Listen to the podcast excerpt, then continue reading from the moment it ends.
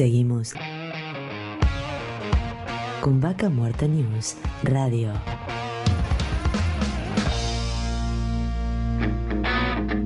Auspicia. Estudio Jurídico Áspero y Asociados. Surlub.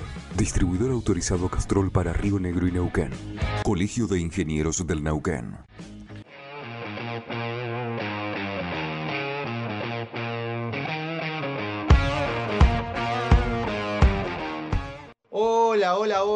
Le damos la bienvenida a toda esa audiencia que nos está acompañando cada sábado.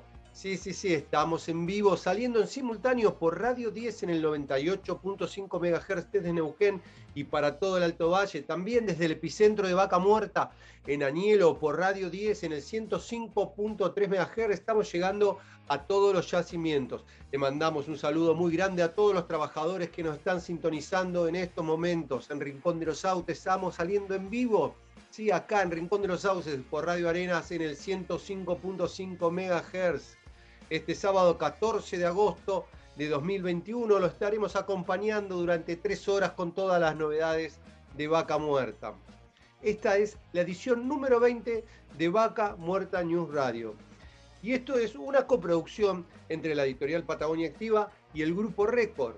Le presentaremos un poco a nuestro equipo de trabajo. En la producción nos acompaña en cada programa, con toda su magia, Nico Toro Naves. En la redacción de Vaca Muerta News, generando contenidos como siempre, Horacio Viascochea. En la producción técnica, Ramiro Díaz y la coordinación, Juan Díaz. Y quien les habla en la producción general y conducción, Darío Irigaray. Nuestras vías de comunicación, radio arroba vacamuertanews.com para enviarnos algún correo electrónico con información que nos quieran hacer llegar. Nos pueden contactar también por las redes sociales, tanto como en Facebook, Twitter, Instagram y LinkedIn, a través de Vaca Muerta News. Además de salir en estos momentos por Radio 10 Neuquén, acá en el 98.5 MHz, en Anielo por el 105.3 y en Radio Arenas en el 105.5, nos pueden escuchar ingresando a gruporecord.com.ar y pueden ahí eh, conectarse con Radio 10 y escucharnos a través de internet. También pueden descargar la aplicación a su celular buscando Radio 10 Neuquén, la pueden descargar y escucharnos desde su teléfono Android o iPhone. Y como siempre los invitamos a mantenerse informados por www.vacamuertanews.com. Hoy contaremos con más de media docena de entrevistados para hablar de la actualidad y todos los temas del momento. Conversaremos con Marcelo Rucci, secretario administrativo del Sindicato de Petróleo y Gas Privado de Río Negro, Neuquén y La Pampa. Estaremos en contacto con Milton Morales, intendente Danielo, para hablar de toda la actualidad, los conflictos, avances y planes a futuro. También vamos a hablar luego con Silvia Stip de la Fundación Potenciar, que nos va a contar un poco todos los cursos, capacitaciones que están este, muy vinculados con toda la industria y con, todas las, con todo lo que es la educación terciaria.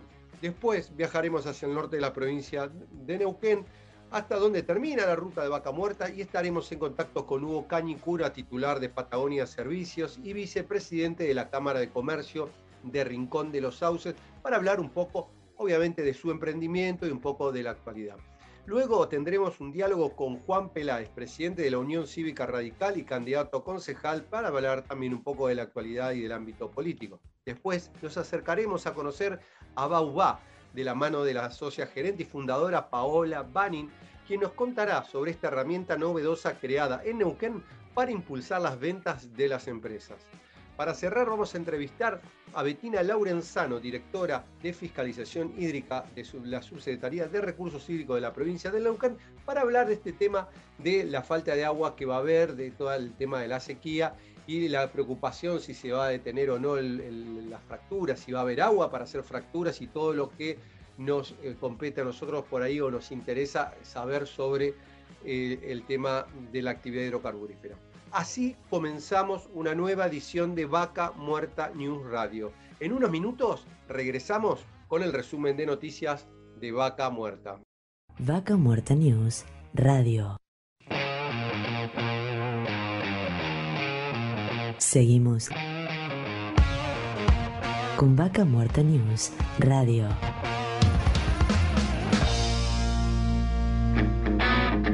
Auspicia. Estudio Jurídico Áspero y Asociados. Surlub.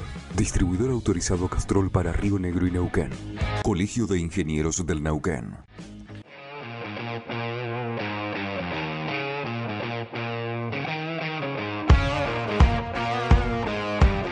Estamos en contacto con Marcelo Rucci, secretario administrativo del Sindicato de Petróleo y Gas Privado de Río Negro, Neuquén y La Pampa. Bienvenido, Darío Irigaray, te habla. Hola, buenas tardes, Darío, ¿cómo estás? Bien, Marcelo. Bueno, te queríamos consultar un poco sobre todos estos temas que se vienen tratando últimamente, sobre todo el paro que se iba a realizar este jueves y al final se suspendió. Eh, calculo que esto va a haber una mesa de diálogo, se van a sentar a charlar. ¿Cómo, cómo está este tema? Sí, el tema del paro, el Ministerio de Trabajo de la Nación nos dicta la conciliación obligatoria. Eh, se llega a, esto justamente por la dilatación que estamos teniendo de las empresas en tratar temas tan importantes como, como es la, la seguridad en el trabajo de la, gente, ¿no? La, seguridad y la salud en el trabajo de la gente, tema que se ha venido dilatando muchísimo. No hemos encontrado eco en las operadoras o en algunas de las operadoras para darle un punto final a esto, eh, después de haber presentado muchísimos argumentos, ¿no? Argumentos sólidos y contundentes. La negativa sigue siendo una negativa y evidentemente no, si no hay voluntad de, arreglar esto, nosotros tenemos como alternativa una medida de fuerza, así que el Ministerio de Trabajo de la Nación nos dictó la conciliación y vamos a, ir a seguir exponiendo con todos los argumentos que hemos puesto hasta ahora cuál es nuestro pedido. Bien.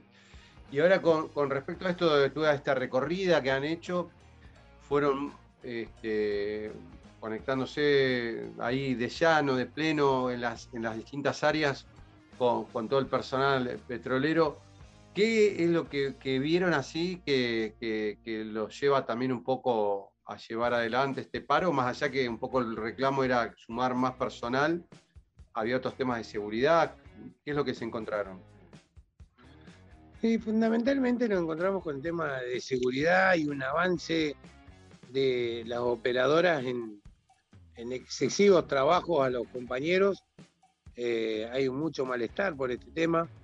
Eh, en su momento, cuando fueron guardias mínimas, se entendía porque estábamos en plena pandemia, pero ya no es que la, pandemia se terminó, pero lo que sí no son las mismas condiciones. En ese momento, cuando inicia la pandemia, nosotros no, estaba la vacuna, no habían planes de contingencia o, de este tipo de cosas ante eh, todo lo que era este virus pero se avanzó mucho en todo eso, la gente está vacunada, la mayoría de la gente está vacunada y siguen haciendo tareas complementarias que no corresponden. Eh, y no solo eso, sino que también eh, haciendo esfuerzos muy grandes. Yo hablaba, digo, con un poco de sentido común que tengan los interlocutores de las, y que haya buena voluntad, ¿no? De las operadoras, no hace falta hablar mucho. Nosotros hacíamos, por ejemplo, en fractura, hace dos años atrás, tres años atrás, se hacían tres, cuatro fracturas por día eh, y que necesitábamos un nivel de aprendizaje. Bueno, hoy estamos batiendo récord en el mundo, superando inclusive a los Estados Unidos, que es pionera en esto, y seguimos con la misma gente. Entonces, es, eh, creo que con el mismo sentido común, si uno triplica el trabajo, tiene que, por lo menos tiene que tener mayor dotación porque el esfuerzo es mucho mayor. Pero bueno, no, no hemos podido, eh, hay una negativa que, muy cerrada, sin argumentos, que, bueno, es un problema, ¿no? Y el tema de los contratos, los contratos, hemos encontrado compañeros con dos años, tres años de contrato, eh, precarizando su trabajo, cuando tienen continuidad, porque no son eventualidades, son, justamente una metodología que han, están utilizando las productoras para para justamente que las empresas contraten y que caigan en, la responsabilidad o en, el, o en la gente lo que debe, de lo que debe cargar una empresa, que es el riesgo empresarial, ¿no? Eh, así que bueno, es todo un tema que también nos hemos planteado con todos los argumentos sobre la mesa y no tenemos respuesta, así que en algún momento iba a llegar una medida de esta. Hace poco tiempo se habían reunido acá en la capital neuquina, que vinieron distintas este, cabezas de compañías y estuvieron debatiendo este tema que terminó una conferencia de prensa donde no habían llegado a ningún acuerdo. digamos, todavía no se termina de cerrar esto, siguen sin llegar a un acuerdo y esto ya es como diciendo, bueno, van a un paro para obligarlos a decir, che, hasta acá llegamos, o sea, hay que definirlo esto. Sí, nosotros hemos tenido la posibilidad de ser acompañados por la gente de seguridad, no solamente del sindicato, de la Secretaría de Trabajo, la misma gente de las operadoras, donde nos dan la razón de lo que nosotros estamos hablando. Hemos ido al terreno a hablar de estos temas. Eh, sin embargo, cuando venimos a la mesa de negociaciones, terminan siendo mesas de imposiciones y no lo podemos cerrar. O sea, aún estando de acuerdo la gente de seguridad de ellos, tampoco tenemos, tenemos la respuesta, ¿no? Eh, ha participado todo el mundo. Eh, bueno, entonces, bueno, evidentemente no hay voluntad de, arreglar y nosotros estamos sufriendo las consecuencias. Hemos hecho un trabajo en la obra social y eh, de los de las enfermedades profesionales que tienen los compañeros y que, terminan recayendo en la obra social, el 60% son de equipo y, de fractura. Entonces quiere decir que hay una recarga de trabajo a los compañeros, un esfuerzo que es demasiado, y tenemos compañeros muy jóvenes, como ya con problemas eh, de enfermedades profesionales, que la termina generando el mal uso de las dotaciones, ¿no es cierto? Eh, también lo expusimos, lo hablamos, lo charlamos, termina atendiendo el exceso de trabajo que las empresas le hacen hacer a los compañeros hasta que en algún momento terminan con este tipo de problemas, no van a una RT, sino que vienen encima, de que, lo están reventando en el, en el trabajo, vienen encima de nuestra obra social, lo tenemos que atender nosotros. Entonces, eh, como te digo, argumentos tenemos sobrados, argumentos, todos muy muy bien presentado y no tenemos la respuesta, así que bueno, lamentablemente esto va a ser un tema que si no llega a un acuerdo donde se dignen a escucharnos por, única vez, eh, esto va a terminar en un problema más grande. Ahora, ¿son todas las compañías igual? ¿Por alguna compañía se pudo avanzar? ¿Cuáles son las compañías puntualmente que están, digamos, hoy negociando esto o están en tratativas? Sí, en la mayoría de, las productoras lo hemos solucionado. El problema lo tenemos eh, en IPF fundamentalmente, ¿no? IPF es la que se cierra esto, eh, que no entendemos por qué, porque tampoco IPF es de la Cámara de SIOPE, de la Cámara de. En todo caso, si lo peleara la Cámara de, de Empresas de Servicios Especiales sería una cosa, pero está IPF en esto. Cuando ellos los trabajos que hacen es llave en mano y no le interesaría si la contratista la hace con 13 hombres, con 15 o con 20. No, podemos entender eso también, porque los trabajos que hacen son llave en mano. Es como que vos estuvieras construyendo tu casa, te cobraran una cierta cantidad de dinero y vayas a, decir de que, no sé, que hay muchos trabajadores trabajando, muchos albañiles. No, tiene ningún sentido ni fundamento lo que están haciendo, ¿no? Encima es una cámara que no les corresponde, y PF corresponde a la Cámara de, de, Empresas eh, Productoras, no de servicios. Claro, y en el, caso este, bueno, por ahí si no las quieres mencionar, pero digo, ¿cuáles son las, empresas puntuales que hoy las empresas están de servicios, digamos, que, que, trabajan para IPF? Porque vos me decís IPF no quiere aceptar todas, todas las empresas que van de servicio a trabajar en IPF no les permiten ir con, la, con mayor dotación. Eh, hemos tenido casos de líneas de, IPF puntualmente. En línea de IPF, supongamos que el cuarto hombre que estamos pidiendo en, perforación, eh, si alguna de las empresas lo llevan, inclusive los han llevado y han manifestado que es a costo de ellos, porque entienden que están sobrecargados de trabajo los, el resto de los compañeros, igual se lo bajan, no lo dejan trabajar. Y es muy denigrante, ¿no? Que un compañero vaya a trabajar y que lo traigan de, del yacimiento de vuelta como si fuera un delincuente, ¿no? Eh, cuando lo único que va a hacer un, compañero es ir a trabajar. Así que es un tema, un tema que realmente molesta, ¿no? Que no se pueda solucionar. Bien. Otro de los temas que, se habló este día es el tema de, las limitaciones que imponía Mendoza con el tema de personal. ¿Vos creés que la provincia de Neuquén es muy este, amigable en el sentido de que venga a trabajar gente de todos lados? Eh, simplemente con un cambio de domicilio ya es válido para que una persona que es de cualquier lugar del país tenga domicilio en Neuquén y diga, bueno, si es de Neuquén, entra a trabajar. No, no se pide una radicación, decir, bueno, por lo menos que estén dos años o que se demuestre que, haya gente que realmente no, no, haya gente desocupada en Neuquén como para decir, bueno, sí, contrato gente de otro lado porque no hay gente acá. Este es un control que debería hacer el gobierno provincial. Nosotros, a ver, podemos ver que vas a Comodoro Rivadavia, nuestra gente no puede trabajar, vas a Santa Cruz lo mismo, eh, vas a Mendoza lo mismo, no pasó con Vale, vos estaba, sabés bien el tema que nos pasó, y encima nos quedamos con un pasivo social de gente de Mendoza que venían y vivían en, Rincón de los Sauces por la cercanía de más de 2.000 personas de la noche a la mañana. Eh, ahora, por ejemplo, el gobierno de Mendoza sale un equipo de perforación del otro lado que eh, históricamente lo hemos atendido nosotros porque por la cercanía de Rincón de los Sauces y, ha limitado a IPF a decirle que todas las compañías de servicio y todos los trabajadores, 100%, tienen que ser mendocinos. Entonces, ¿qué tenemos que hacer nosotros? Que hay muchos compañeros que están trabajando de Mendoza acá. Pero me parece que falta un control y una posición más firme del gobernador y del ministro que, que, que, salga al terreno, ¿no? A, ver este tipo de cosas, porque lo está pasando y lo vivimos en Rincón.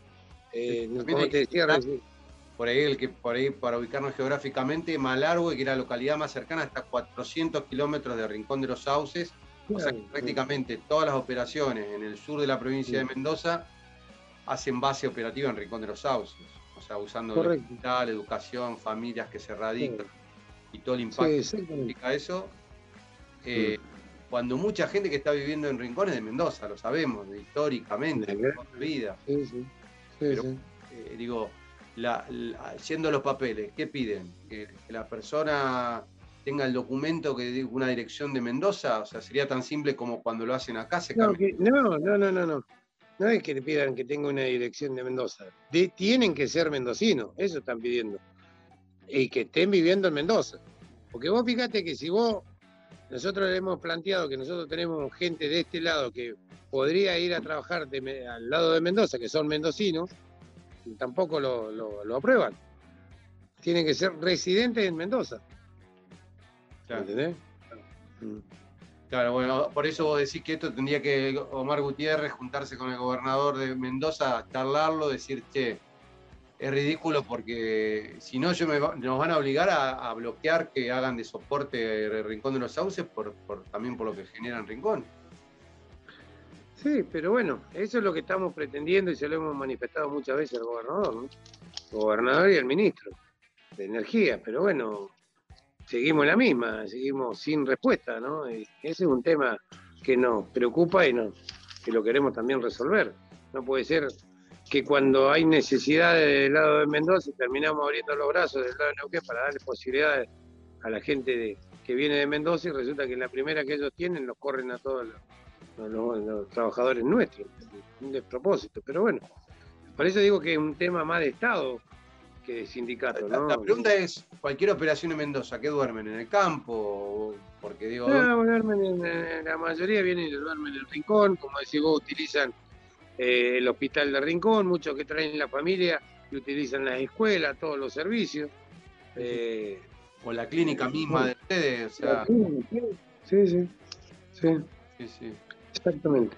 Así que bueno, Marcelo, y el otro tema que obviamente que, vienen, están este, preparándose para las elecciones este, para el próximo 20 de octubre, que también un poco la, recorrida que venían haciendo con todos los compañeros petroleros en, las distintas áreas.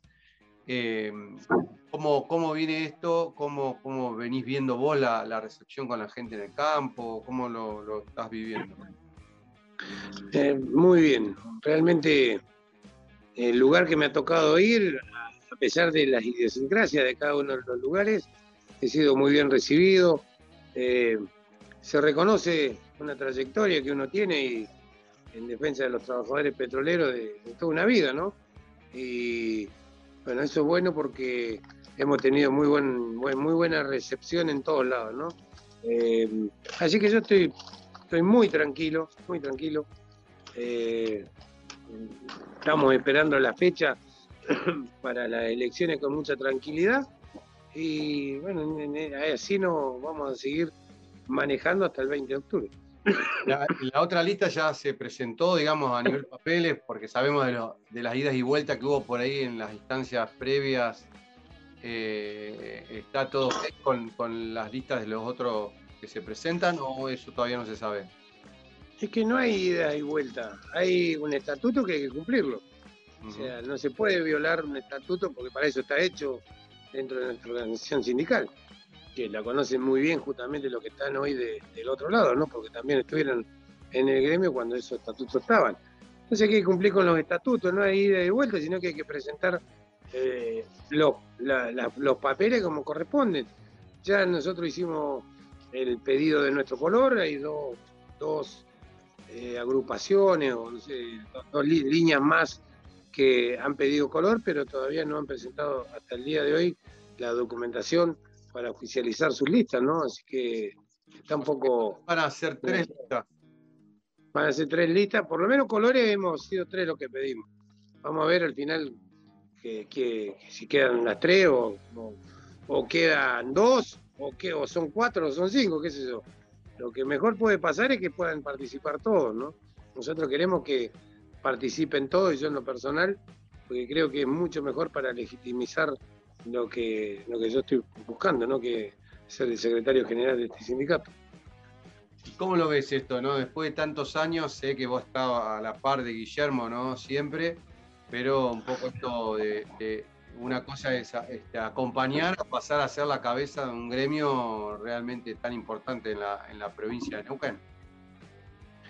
Es, difícil, es difícil porque eh, tomar esa responsabilidad no es, algo fácil. El sindicato nuestro es uno de los sindicatos más importantes del país, con una estructura muy grande, eh, donde hay creo que hay que estar preparado para tener la responsabilidad de llevar adelante este sindicato, porque no solamente es la cuestión gremial, sino también eh, las clínicas, salud, eh, recreación, un montón de cosas que tenemos, eh, que, es muy grande, ¿no? Eh, pero bueno, justamente el haber estado 23 años al lado de Guillermo me ha dado la posibilidad de estar y ver y, de aprender y de saber de qué manera se maneja cada una de las cosas.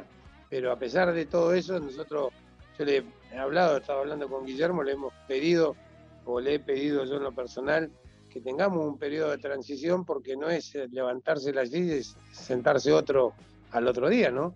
Si bien uno va a empezar a tener la responsabilidad que tiene que tener, eh, siempre es bueno de que esa transición sea ordenada eh, y poder ir viendo todas las, cosas que tenemos que, tener, que ir viendo, ¿no? Sí, igual, igual dijo, el otro día lo escuchamos a Guillermo, dijo que no se iba de la política, que él seguía este, creo que en la mutual va a seguir, este, porque tiene mandato creo que dos años más. Este, va a seguir en el, va a seguir dando vuelta y va a seguir, eh, por lo menos por dos años más, va a estar dando vuelta desde el premio. Sí, Guillermo, lo que ya el, grado de responsabilidad es mucho menos, ¿no? Creo que la gran responsabilidad, si bien todo es importante, en estos momentos difíciles que hemos tenido que transitar, eh, la parte gremial consume mucho tiempo y mucha responsabilidad. Eh, es lo que nos plantea a nosotros que quiere tener esa libertad de poder disfrutar de su familia, de, estar con su nieto, de no tener la, responsabilidad plena de, la parte gremial. Eh, así que bueno, ¿cómo no entenderlo? Tiene 78 años, tiene dos operaciones de cáncer, contrajo COVID hace un par de meses atrás, ¿cómo no entender que él quiere, eh, ya dedicó una vida a este gremio y quiere, quiere retirarse? Así que no podemos ser tan egoístas de, obligarlo, ¿no? Eh, así que bueno, por eso es que hay un, me traspasa en mí todo ese acompañamiento que he tenido y que creo que he demostrado eh, estar a la altura de la, de eh, en una gran responsabilidad que la asumo como tal. Eh, así que bueno, vamos, vamos a ver qué pasa. No hay que pasar instancias como son las elecciones primero. Yo no soy triunfalista, solo, solo sé que he hecho mi trabajo y que tengo un apoyo muy grande de la gente y bueno, creo que eso me va a permitir llegar a ser el próximo secretario general, ¿no? Después, después de seguir trabajando como lo he hecho siempre en el campo y en el ámbito que me ha tocado estar, creo que lo he hecho con responsabilidad, y con, seriedad y, bueno, esa es mi función. Marcelo, muchísimas gracias por el contacto. No, daría un gusto y agradecerte a vos por la posibilidad de salir en tu medio, así que a disposición para cuando lo desees. Hasta luego. Estábamos en contacto con Marcelo Rucci, secretario administrativo del Sindicato de Petróleo y Gas Privado de Neuquén y La Pampa. Vaca Muerta News, Radio. Seguimos con Vaca Muerta News, Radio.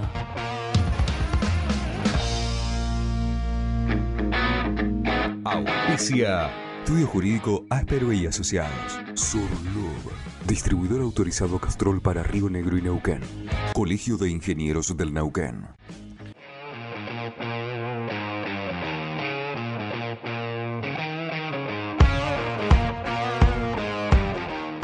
Estamos en contacto con Milton Morales, intendente de Anielo. Bienvenido, Milton. Darío Irigaray te saluda. ¿Qué tal Darío? Un gusto estar con vos. Un saludo obviamente a todos los que están escuchando. Bueno, contanos un poco cómo, cómo está la situación hoy en Anielo. Este, por ahí uno a veces eh, escucha los reclamos de los mapuches, eh, distintas comunidades. Contanos un poco, porque vos bueno, lo vivís de cerca y, quizás estás más en contacto con las comunidades que están residiendo en cercanías a Anielo o ahí en, en Anielo. Bueno, mirá, realmente nos tomó por sorpresa estas medidas que tomaron arbitrarias las comunidades. Eh, entiendo que, ellos están generando un reclamo, no entiendo la metodología y no comparto la metodología que tienen y que llevan adelante las, comunidades. Eh, claramente creo que no, son, no, no, no le sirven absolutamente a nadie este tipo de metodologías que son eh, por fuera de la ley, que son compulsivas, que son eh, amedrentadoras.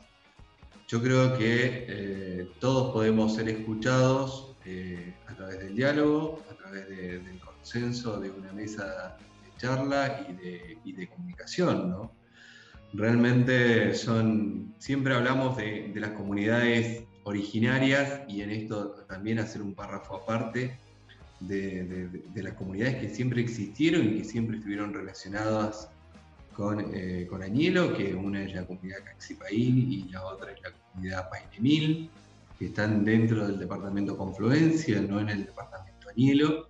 Sí, por una cuestión de cercanía siempre están vinculadas a la localidad. Y después lo que tenemos son eh, estos vecinos que se autoproclaman comunidades, ¿sí? que aparecieron en los últimos años con el desarrollo del no convencional, eh, que, son vecinos de, la localidad y que obviamente generan algunos tipos, algún tipo de reclamo. Principalmente en el área hidrocarburífera, que es hoy eh, el objetivo o, el, o la proyección que tiene el Estado provincial y el Estado nacional, ¿no? Garantizando eh, la energía para, todo un país. Claro.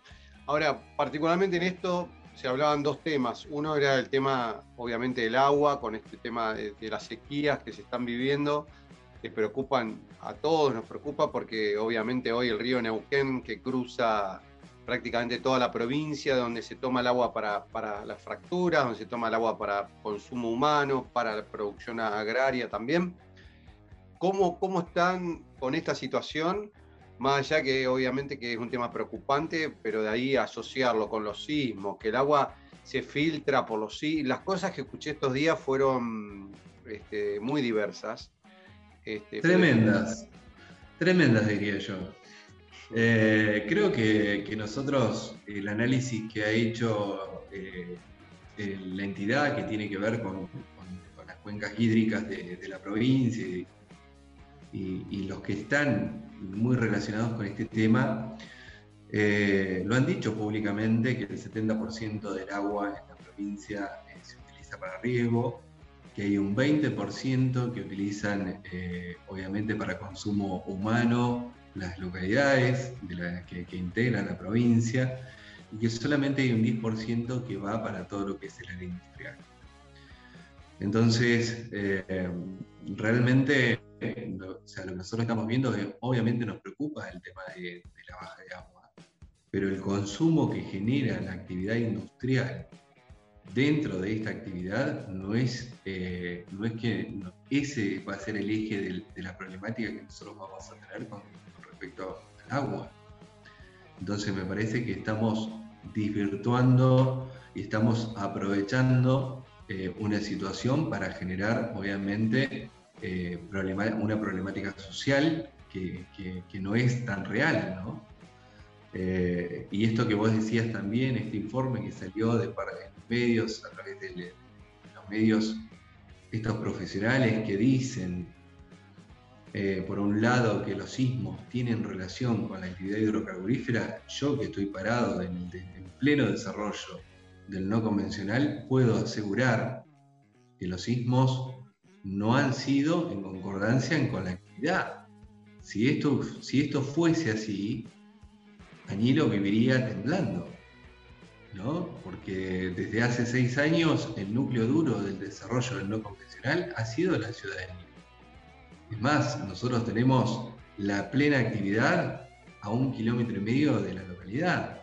Entonces, si realmente los sismos fueran un causante derivado de la actividad no convencional, Añero hoy estaría permanentemente moviéndose, ¿no? Y esto no ha sido así. Nosotros hemos tenido uno que otro episodio de que, que algunos han sentido en algún momento algún temblor pero que no, no está relacionado claramente con la actividad, porque si no, esto tendría que ser permanente y constante, dado la, la secuencia y la actividad permanente que nosotros tenemos en la zona. Claro, sí, sí. Ahora, eh, vos que lo que por ahí dejaste ver que hay un cierto oportunismo, ¿no? Estas este, personas que se autodeterminaron mapuches y no son vecinos de, de Añelo de tiempo y digamos están buscando una oportunidad concreta no se sabe, porque es decir, yo te bloqueo un acceso al yacimiento, con lo que conlleva eso, ¿no? Después el fantasma que venimos viviendo, después de 22 días de cortes, de rutas, donde se genera un daño a la economía en general de la provincia, a localidades como Anielo particularmente, a Rincón de los Sauces, donde sufrieron más que, el resto de las localidades porque se atacó ahí. Este, volver a ver esto y que eh, se permita, digamos, que siga habiendo como no, no haya presencia del gobierno también. Digo, eh, es como que estamos a la buena de Dios, de que porque alguien quiere, corta un acceso, corta una ruta y tenemos que ver qué pasa o ir a ver, de darle algo como para que dejen de pasar. No sé, es este, difícil de entender. Yo creo, yo creo que en esto obviamente eh, hay que articular varias, varias patas de la mesa, ¿no? En esto tiene que, hay que hacer un trabajo en conjunto, tanto eh, los, municipios como el gobierno de la provincia, como la justicia, tiene que ponerse a trabajar, obviamente, en, estos actos que son hechos netamente delictivos. A ver, eh, estamos violando la, Constitución, el hecho de tomar por, por motos propios eh, una arteria que es la comunicadora de, localidades de la provincia, pero más allá de eso, perjudicar el desarrollo de, la actividad económica de la provincia y del país. O sea, no estamos hablando solamente de que esto es un sector o, es un área la afectada o es un municipio el afectado, estamos hablando del desarrollo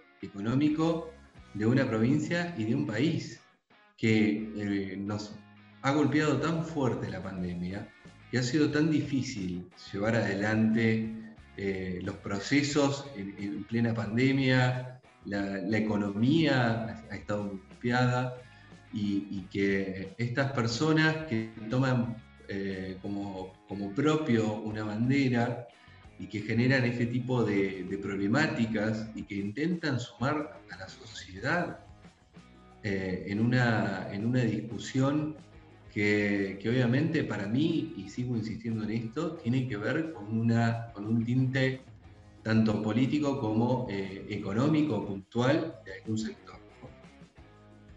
Claro. Pero bueno, eh, en esto vos sabés puntualmente si existe una mesa de diálogo, porque uno de los temas, creo que recurrentes, que se habló en su momento después de lo vivido de, que, bueno, y se le exigía al gobierno de que haya mesas de diálogo permanente en todos los temas, sea salud, sea mapuche, sea agua en Añelo, como para decir, bueno, cada 10, 15 días nos juntamos a ver cómo está la situación, que no tengan que ir otra vez a cortar la ruta para que los escuchen, sino que, que hable. Y en el tema de mapuche, particularmente, más allá de estas dos comunidades, que no son casualmente las que están ahora, entiendo, reclamando, son otras. Así es, así es. Por eso yo te hacía referencia. Hay dos comunidades históricas que tienen vinculación con nuestra localidad. Una es Pexipaín y otra es Painimil. Son dos comunidades históricas con las cuales estamos permanentemente comunicados, permanentemente comunicados. Tenemos una vinculación, eh, más allá de que no, por una cuestión de cercanía de territorio, más allá de que ellos no están dentro del departamento Añelo, siempre hemos mantenido eh, una buena comunicación. No es, no es la misma situación con estas eh, vecinos que se autodenominan de esta forma y que tratan de, llevar adelante una bandera la cual, eh, a ver, yo creo que no, no, existió el paso previo de la comunicación o del pedido de diálogo. creo que la provincia siempre ha tenido las puertas abiertas para recibir cualquier tipo de situación, cualquier tipo de, de comunicación o diálogo que se quieren, se quieren causar. Eh, las puertas de la provincia, del gobierno de la provincia, siempre han estado abiertas para, para dialogar o para, para acercar posiciones. Pero me parece que este no es el caso. Claro. Así que bueno, hay que ver que eh, en este momento sigue cortado eh, los accesos. No, no, no. En este momento no. En este momento no como que eh, fue, fueron estos días y bueno, levantaron, pero digamos, no, de buena voluntad, o hubo algún acuerdo con las empresas. No sé si hubo algún, algún acuerdo con alguna de las compañías, no, no he hablado yo con las compañías sobre este tema puntual, eh, pero bueno, es como yo vuelvo a reiterar y vuelvo a plantear, me parece que el escenario no es la ruta, el escenario pasa por otro lado, y me parece que los consensos son los que nos van a llegar a, determinar y a solucionar las problemáticas existentes o emergentes. Y en este caso, puntualmente, eh, ya te digo, tiene, tiene otro color y tiene otro tinte. Bueno, cambiando un poco el ángulo, sabemos que siempre falta infraestructura, que siempre estás trabajando en, en mejorar Anielo este, porque uno, uno que va seguido vas viendo cómo crece y yo creo que nunca va a alcanzar nada porque vas viendo cómo se va desarrollando eh, arriba de la meseta la ciudad, cómo va creciendo. Eh, ¿cómo, ¿Cómo estás llevando adelante todo esto? Digo que es un trabajo permanente de, poder acercarles agua, gas, electricidad, digamos, todos los servicios este, están requeridos. La, verdad que en eso nosotros en materia de, de obras de servicios, de infraestructura, venimos trabajando muy bien, eh, con un gran acompañamiento. Venimos algunas acciones con el gobierno nacional también, que nos viene acompañando y, que hemos empezado a, generar un vínculo eh, para poder generar obras de infraestructura que necesitan hielo. Estamos trabajando en la cuarta y quinta etapa de cloacas, eh, estamos ahí a punto de, comenzar a construir un CDI en, en Añelo. Estamos trabajando y, ya está hace un mes que se arrancó con todo lo que es el embellecimiento del casco céntrico. lo cual tiene un, impacto y una intervención directa en todo lo que es eh, la circulación vehicular, en todo lo que es eh, la parte céntrica de, la ciudad, tiene que ver con cordón cuneta, asfalto, veredas, iluminación baja, realmente un proyecto integrador, un proyecto que, que nos hacía falta para poder hacer todo lo que es el ordenamiento en territorio y en la zona céntrica mucho más debido al crecimiento demográfico que hemos tenido. También estamos avanzando en un parque lineal sobre la meseta, un parque que va a ser el primero de la Patagonia, que se va a hacer aquí en Añelo, donde hay más de 600 eh, metros lineales a construir de un parque forestal que tiene adentro plazas eh, integradoras, plazas de, recreación, tenemos un anfiteatro al aire libre, realmente con muchas expectativas sobre las obras que, están por venir para Añelo y muy contento por las obras que hemos terminado, como por ejemplo la, planta potabilizadora de agua en Añelo, que es una problemática que ha, tenido Añelo durante muchos años y que la hemos resuelto con esta planta potabilizadora de agua, que en principio tiene para 10.000 metros cúbicos hora eh, y que la hemos terminado con el gobierno de la provincia, con mucho esfuerzo y en plena pandemia Realmente ha sido, ha sido un esfuerzo enorme y lo hemos logrado. Hemos terminado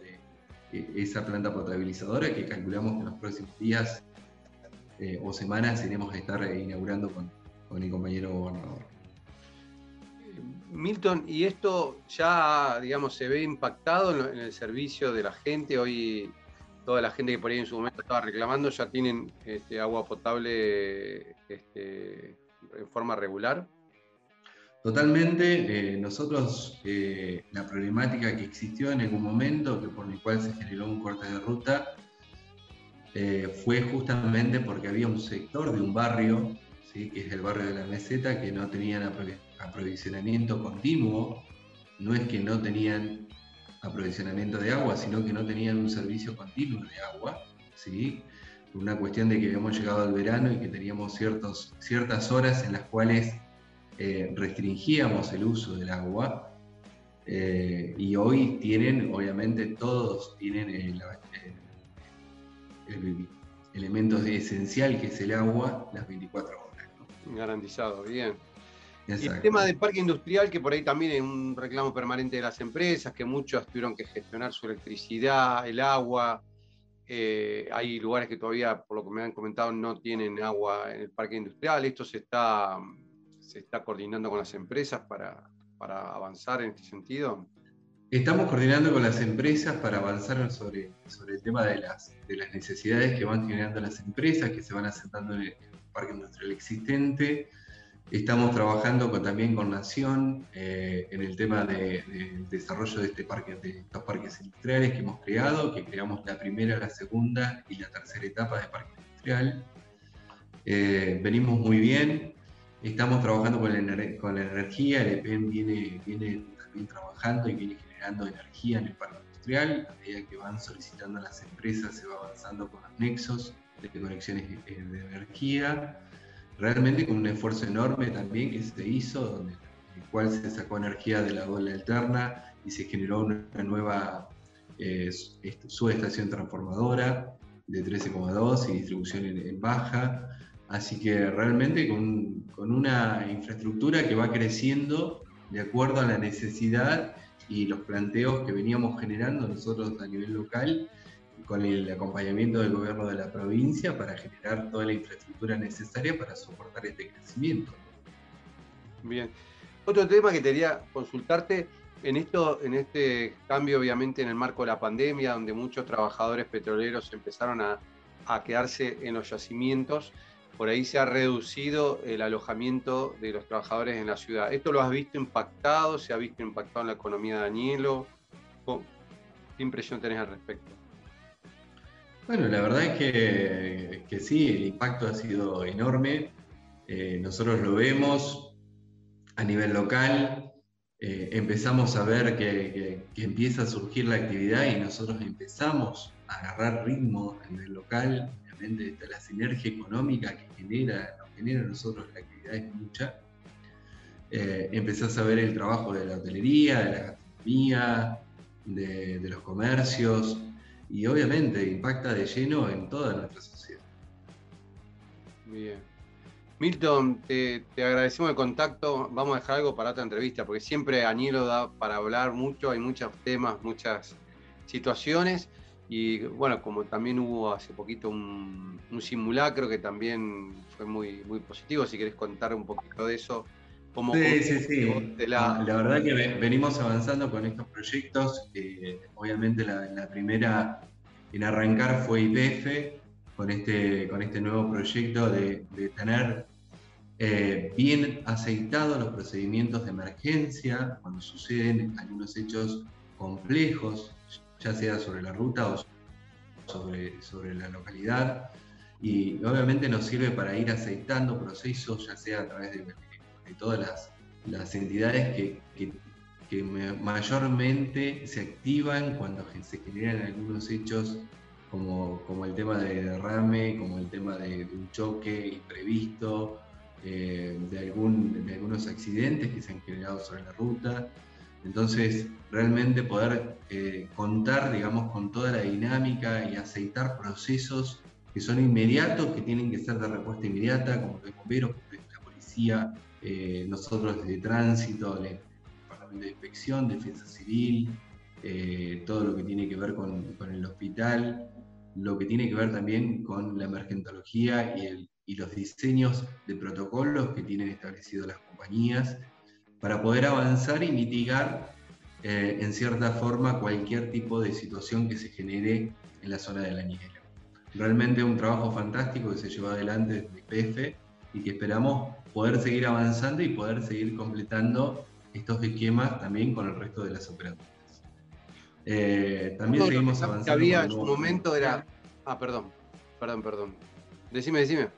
No, te decía que seguimos avanzando también en materia de erradicación de empresas, seguimos avanzando con un nuevo parque industrial que lo anunciamos hace un poquito, lo tuviste presente. Eh, el inversor eh, que, ganó la licitación pública que hizo el Estado municipal está avanzando la infraestructura y bueno, esperamos en los, próximos meses poder empezar a, otorgar eh, ya los lotes para, para las empresas. Ya tenemos más o menos entre 140 y 150 empresas que han presentado ya eh, la necesidad que tienen de erradicarse en el Importante número. Volviendo a esto que me decías de, de, este ensayo, esta prueba, este simulacro que hicieron, eh, uno de los temas que calculo que también determinó que esto se realizara es porque cuando han ocurrido accidentes sabemos que se han cortado por horas la ruta, en, hora pico, digamos, donde por ahí por las mañanas van cientos de autos y que a veces, bueno, preocupa porque decís, eh, esta descoordinación que había entre policía, ambulancia, capaz estaban con la ruta tres horas cortada. Este, bueno, la cortaron creo que entre las 10 y las 12 de la mañana en un horario que por ahí no había tanto tráfico, pero bueno, creo que esto va a permitir que en el caso de que ocurra un accidente, esperemos que no, pero en el caso que ocurra es que puedan actuar con mayor celeridad.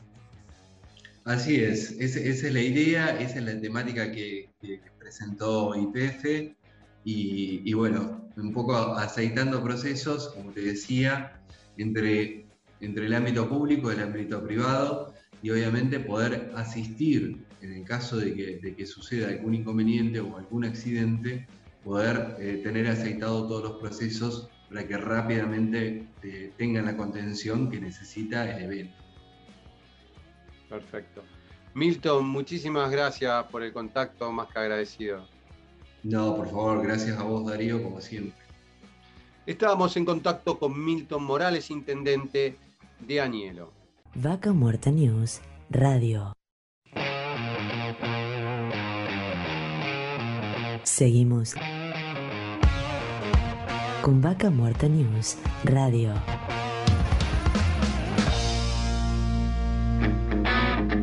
Auspicia Estudio Jurídico Áspero y Asociados. Surlub. Distribuidor autorizado Castrol para Río Negro y Neuquén. Colegio de Ingenieros del Neuquén.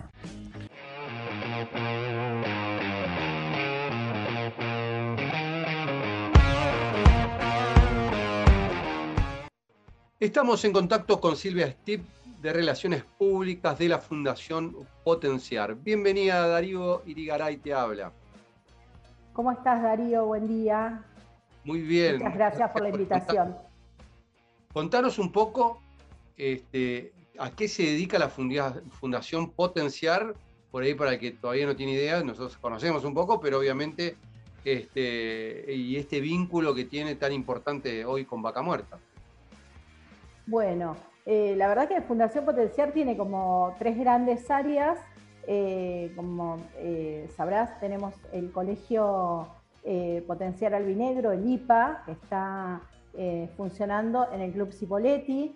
Eso tiene nivel inicial y primario. Después tenemos un instituto terciario que es Potenciar Educación Superior.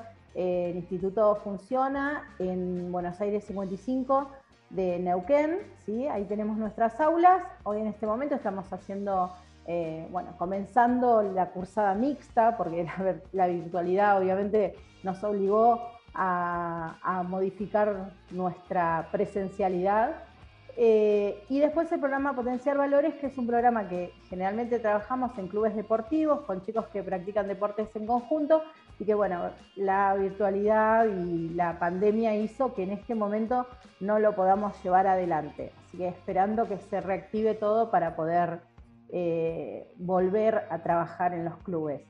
Eso es un poco lo que hace Fundación. El fin principal es contribuir al desarrollo de las personas y para eso tenemos estas áreas creadas con las que vamos eh, trabajando. En conjunto con las empresas, con la sociedad, vamos llevando adelante nuestro camino.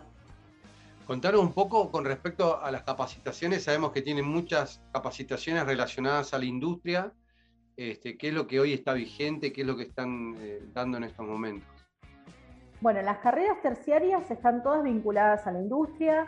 Eh, tenemos desde tecnicaturas todas superiores y, como es, eh, habladas por el Consejo de Educación, de petróleo, hidrocarburos. tenemos eh, logística, bueno, es una variedad importante, eh, desarrollo de proyectos, inspección técnica, están todas vinculadas al área. Después tenemos eh, desde la tecnología, también tenemos algunas capacidades, perdón, carreras TICS. y desde mm, el área más administrativo tenemos administración de empresas, relaciones laborales, así que un poco abarcamos un abanico interesante. Esos son tecnicaturas.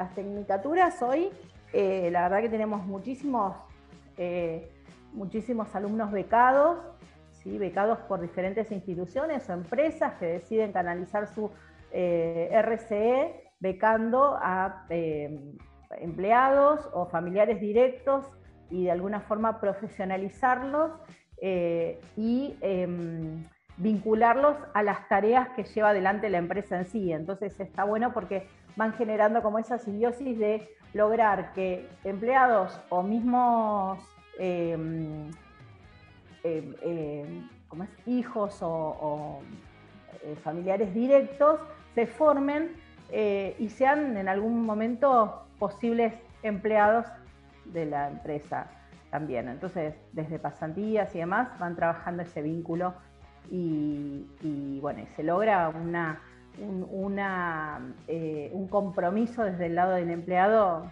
muy, muy importante, una fidelización interesante a partir de esta posibilidad de formación. Después tenemos un área que es extensión y desde esa área de extensión hacemos todo el resto de las capacitaciones. Hoy por hoy, como te decía, somos unidad capacitadora de Plan 10.000. Llevamos adelante oficios ya desde el 2019 que se lanzó ese programa. En este momento estamos teniendo eh, cerca de 10 programas en simultáneo. Hemos dado desde soldador, em, reparación de válvulas, eh, reparación de aire acondicionado, recorredor, que en este momento recorredor de producción está teniendo en simultáneo un cursado y una réplica que comienza el martes. En cada uno de ellos hay 50 personas llevando adelante el curso, o sea que el volumen es muy importante. Eh, esto también nos permitió la virtualidad, porque antes estaba planteado para dictarlo en forma presencial y vos podías tomar gente de, no sé, de Neuquén únicamente o irte al interior y en, un solo lugar y era un poco menor el cupo. La virtualidad hace que haya gente de todos lados de la provincia eh, con el requisito de tener entre 18 y 35 años para poder sumarse a este tipo de capacitaciones, que duran aproximadamente tres meses y la verdad que es un desafío muy interesante. Eh, después, eh, también a pedido de diferentes empresas, hemos hecho oficios, por ejemplo, ahora en junio, capacitando a más de 100 personas en Cutralco y Plaza Winkle, también en oficios que eh, son eh, algunas, eh, algunos oficios que fueron detectados por empresas como em, puntuales o necesarios para cubrir una etapa ahora en, el mangrullo, que se comienza la construcción de la planta de gas. Entonces fueron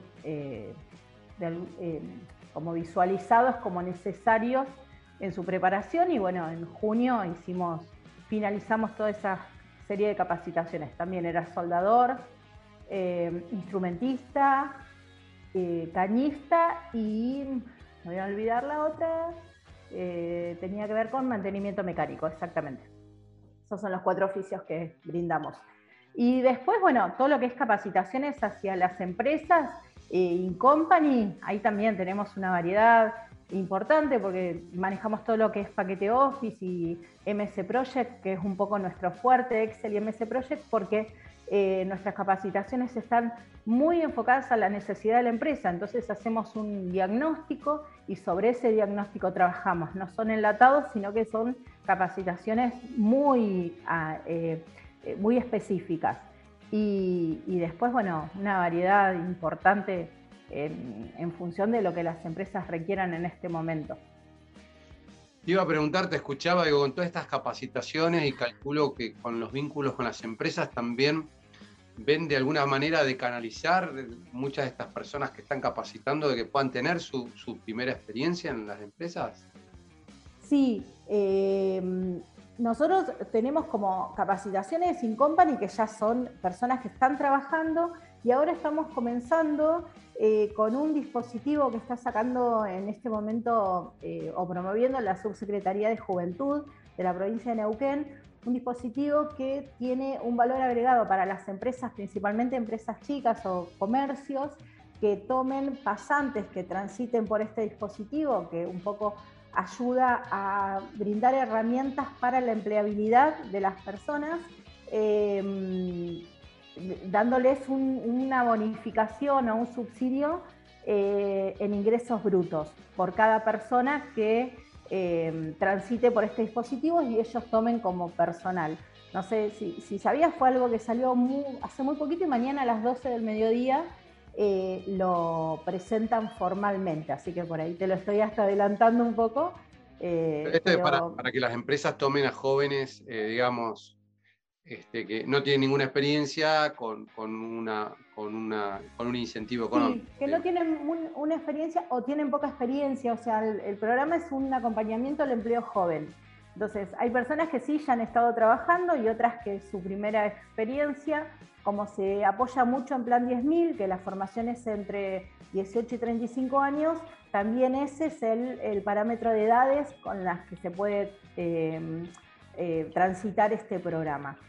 Eh, así que bueno, nosotros vamos a hacer un poco la herramienta que lleva adelante eh, este, este proyecto que nos parece sumamente interesante y necesario, ¿no? Eh, así que bueno, ojalá haya muchos chicos que se sumen y que podamos brindar un apoyo y ser propulsores. Silvia, contanos cómo se pueden poner en contacto con la Fundación Potenciar. Bueno, con Fundación Potenciar estamos todavía muy poquito en la oficina, porque estamos haciendo todo virtual, pero bueno, mi, dato puntual es mi mail, silvia.stiep.fundacionpotenciar.org o en, Facebook estamos como Fundación Potenciar. Em, en, las redes nos pueden encontrar fácilmente, eh, así que bueno, a disposición para lo que necesiten. Como te contaba, nosotros tratamos de ser eh, un agente de canalización de acciones de RCE y nos llega, la verdad que eh, proyectos muy interesantes y siempre nos reímos porque decimos que somos fácilmente entusiasmables y buscamos la manera de llevar adelante lo que nos propongan, así que estamos a disposición. Bueno, ahí estaba mirando, pueden entrar a la página web también, ¿no? fundacionpotenciar.org y ahí un poco ver todo lo que ofrecen. Todo lo que ofrecemos, exacto. Silvia, muchísimas gracias por el contacto. No, por favor, muchas gracias a vos y estamos a disposición, como dijimos. Muchas gracias. Estábamos en contacto con Silvia Stiep de Relaciones Públicas de la Fundación Potencial. Vaca Muerta News Radio. Seguimos con Vaca Muerta News Radio.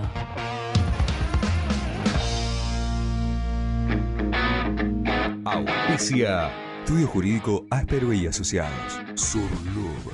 Distribuidor autorizado Castrol para Río Negro y Neuquén. Colegio de Ingenieros del Neuquén.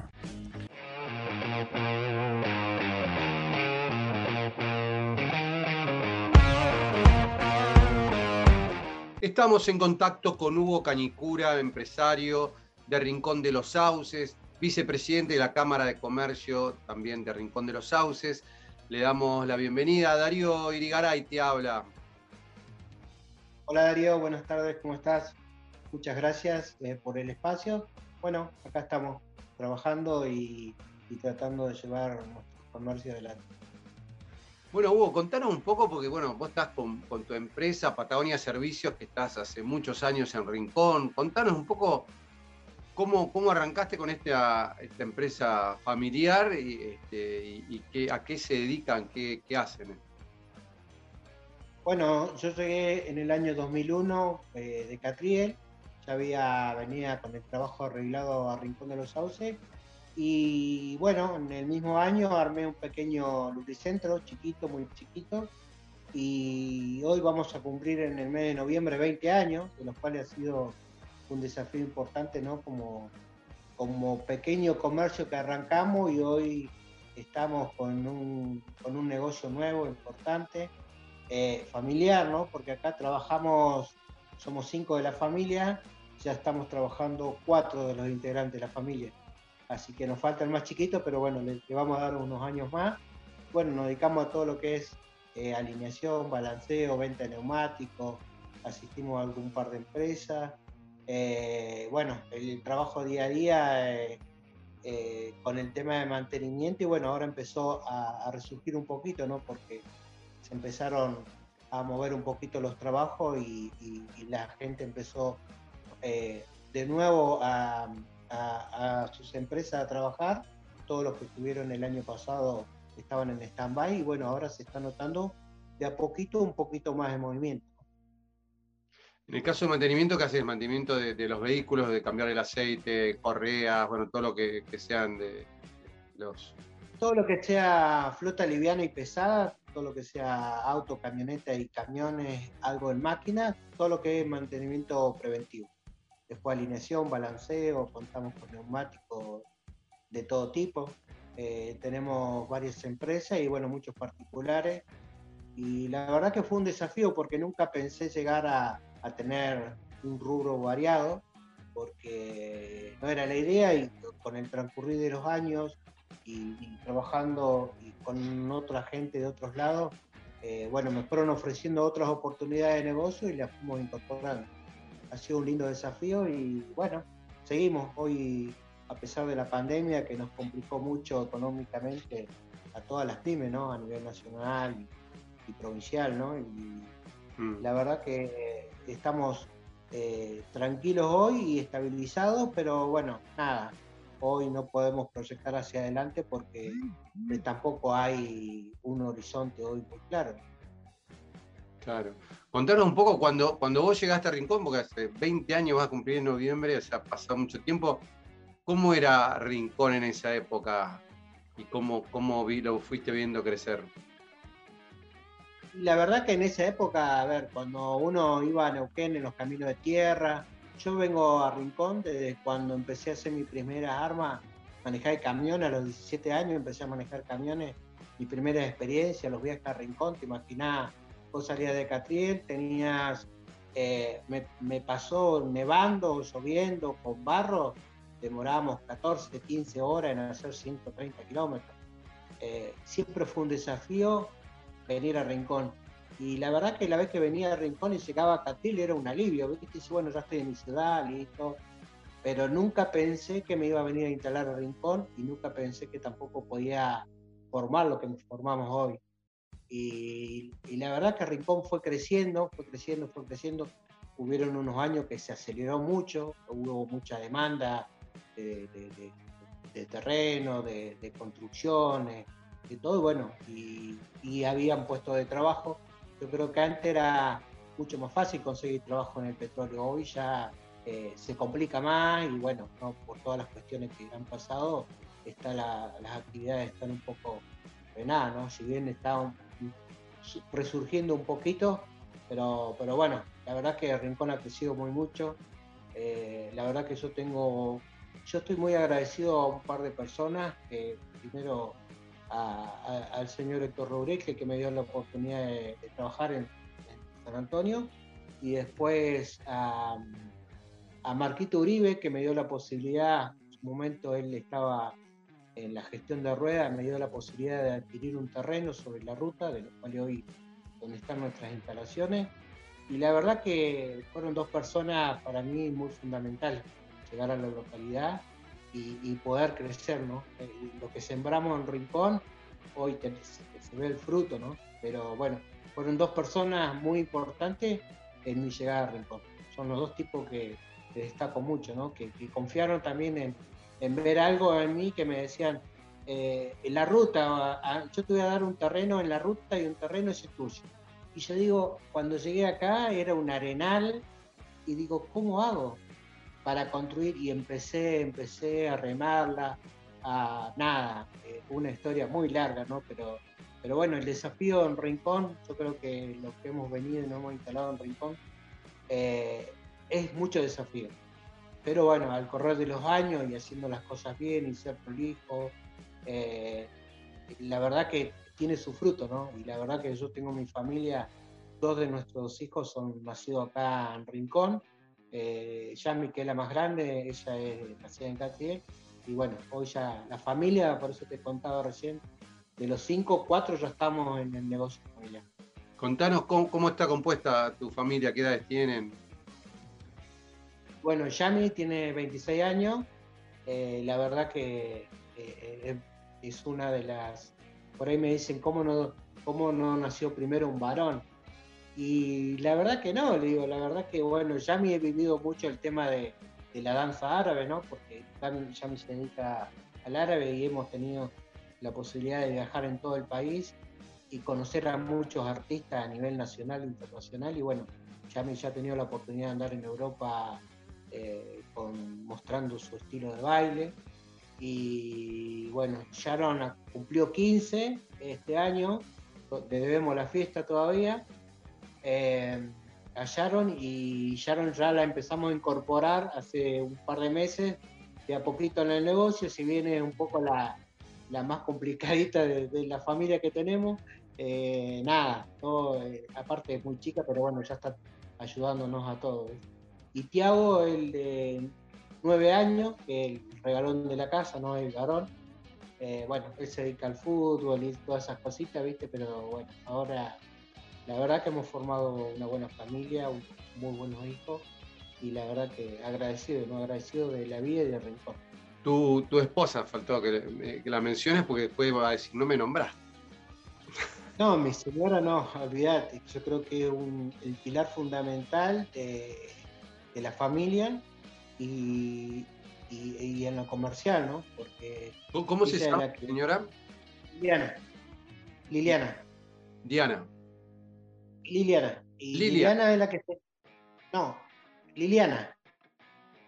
Liliana. Liliana se encarga de, eh, de llevar a los chicos a la escuela, de ir, de ir a la cancha, de llevarlos para todos lados, que asistan a todos lados.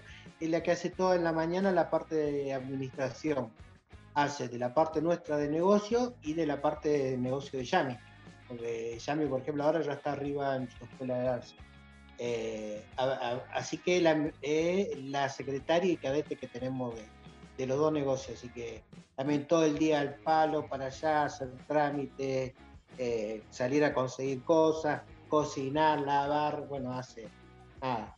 Eh, yo creo que sin el apoyo de ella tampoco se podía haber logrado, ¿no? Todo esto, muy fundamental.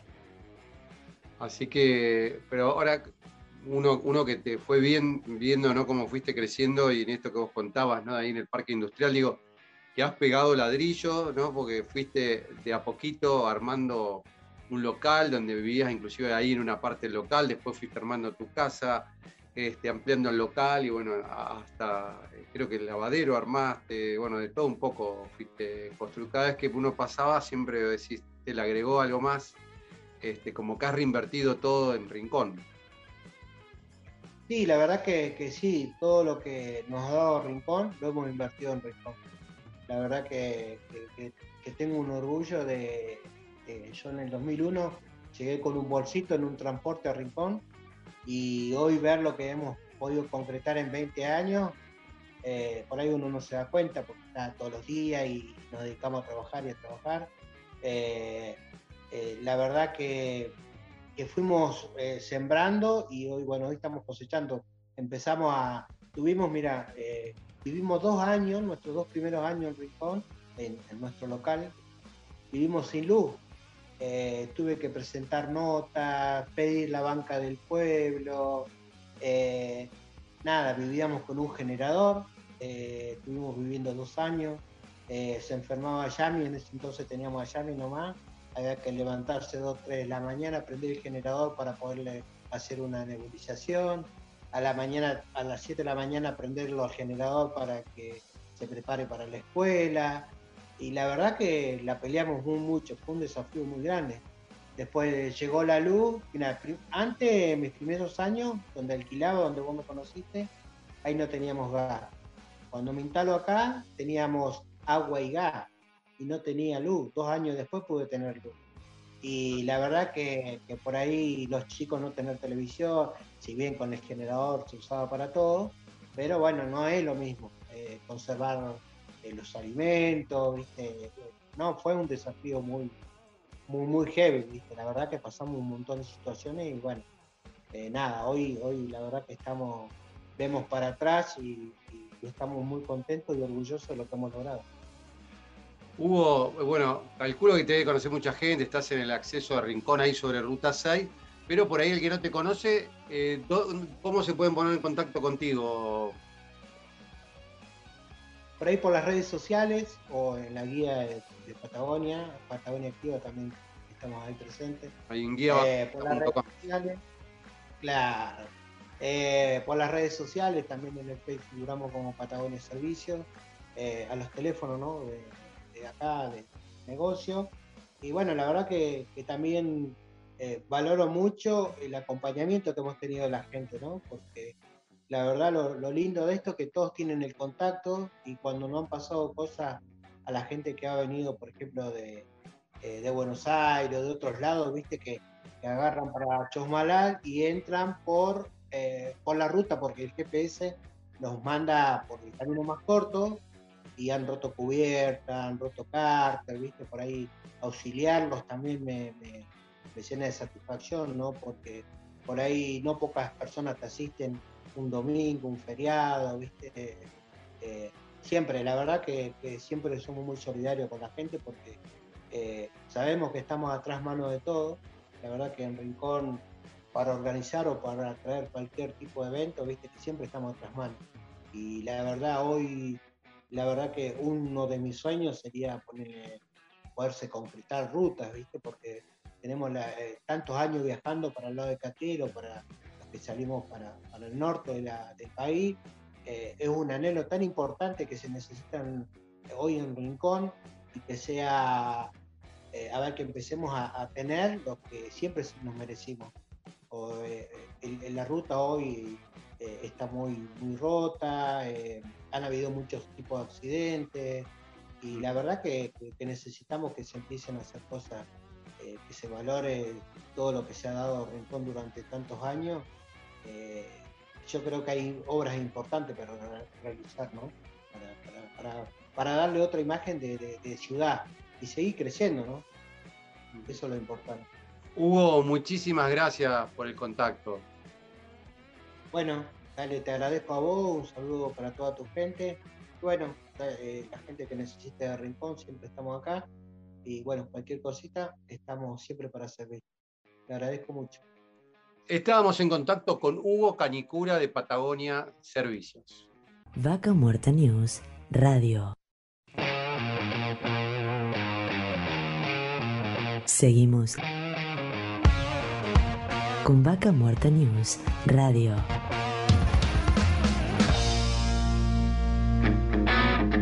Auspicia. Estudio Jurídico Áspero y Asociados. Surlub. Distribuidor autorizado Castrol para Río Negro y Neuquén. Colegio de Ingenieros del Neuquén.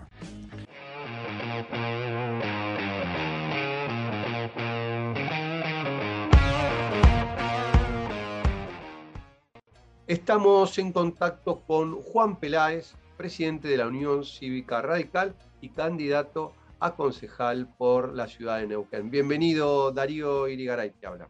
Hola, Darío, ¿cómo estás? Eh, un saludo a vos, a toda la audiencia y muchas gracias por el contacto, por el llamado. Bien. Contanos, Juan, un poco eh, cómo, cómo está viviendo esta nueva etapa la Unión Cívica Radical, tanto a nivel provincial como nacional. Estamos en un proceso de, revalorización del radicalismo por parte de la sociedad. Sin duda que hoy el radicalismo está fortalecido, está creciendo, está siendo visto con, otros ojos por la sociedad. Eh, y creo yo porque eh, la sociedad está demandando aquello que el radicalismo da, o aquello que siempre el radicalismo eh, mantuvo en pie, lo que fueron sus banderas, ¿no? La sociedad está reclamando institucionalidad y el radicalismo ha sido siempre un ejemplo de institucionalidad, está reclamando un funcionamiento de, los principios republicanos, eh, el radicalismo también fue siempre eh, un, referente en ese sentido, está reclamando honestidad y honradez administrativa, también el radicalismo ha sido siempre un referente en transparencia. Es decir, que, estas, estas circunstancias de contexto están revalorizando radicalismo y que el radicalismo que venía de alguna forma quizá como en un segundo plano desde la convención de, Gualeguaychú, donde conformó el frente Cambiemos con, con, el ARI y con el PRO, pero que bajo el liderazgo de Macri había estado un poco opacado. ¿no? Hoy, hoy el radicalismo está apareciendo como la columna vertebral de esa misma alianza eh, a nivel nacional y con otra impronta.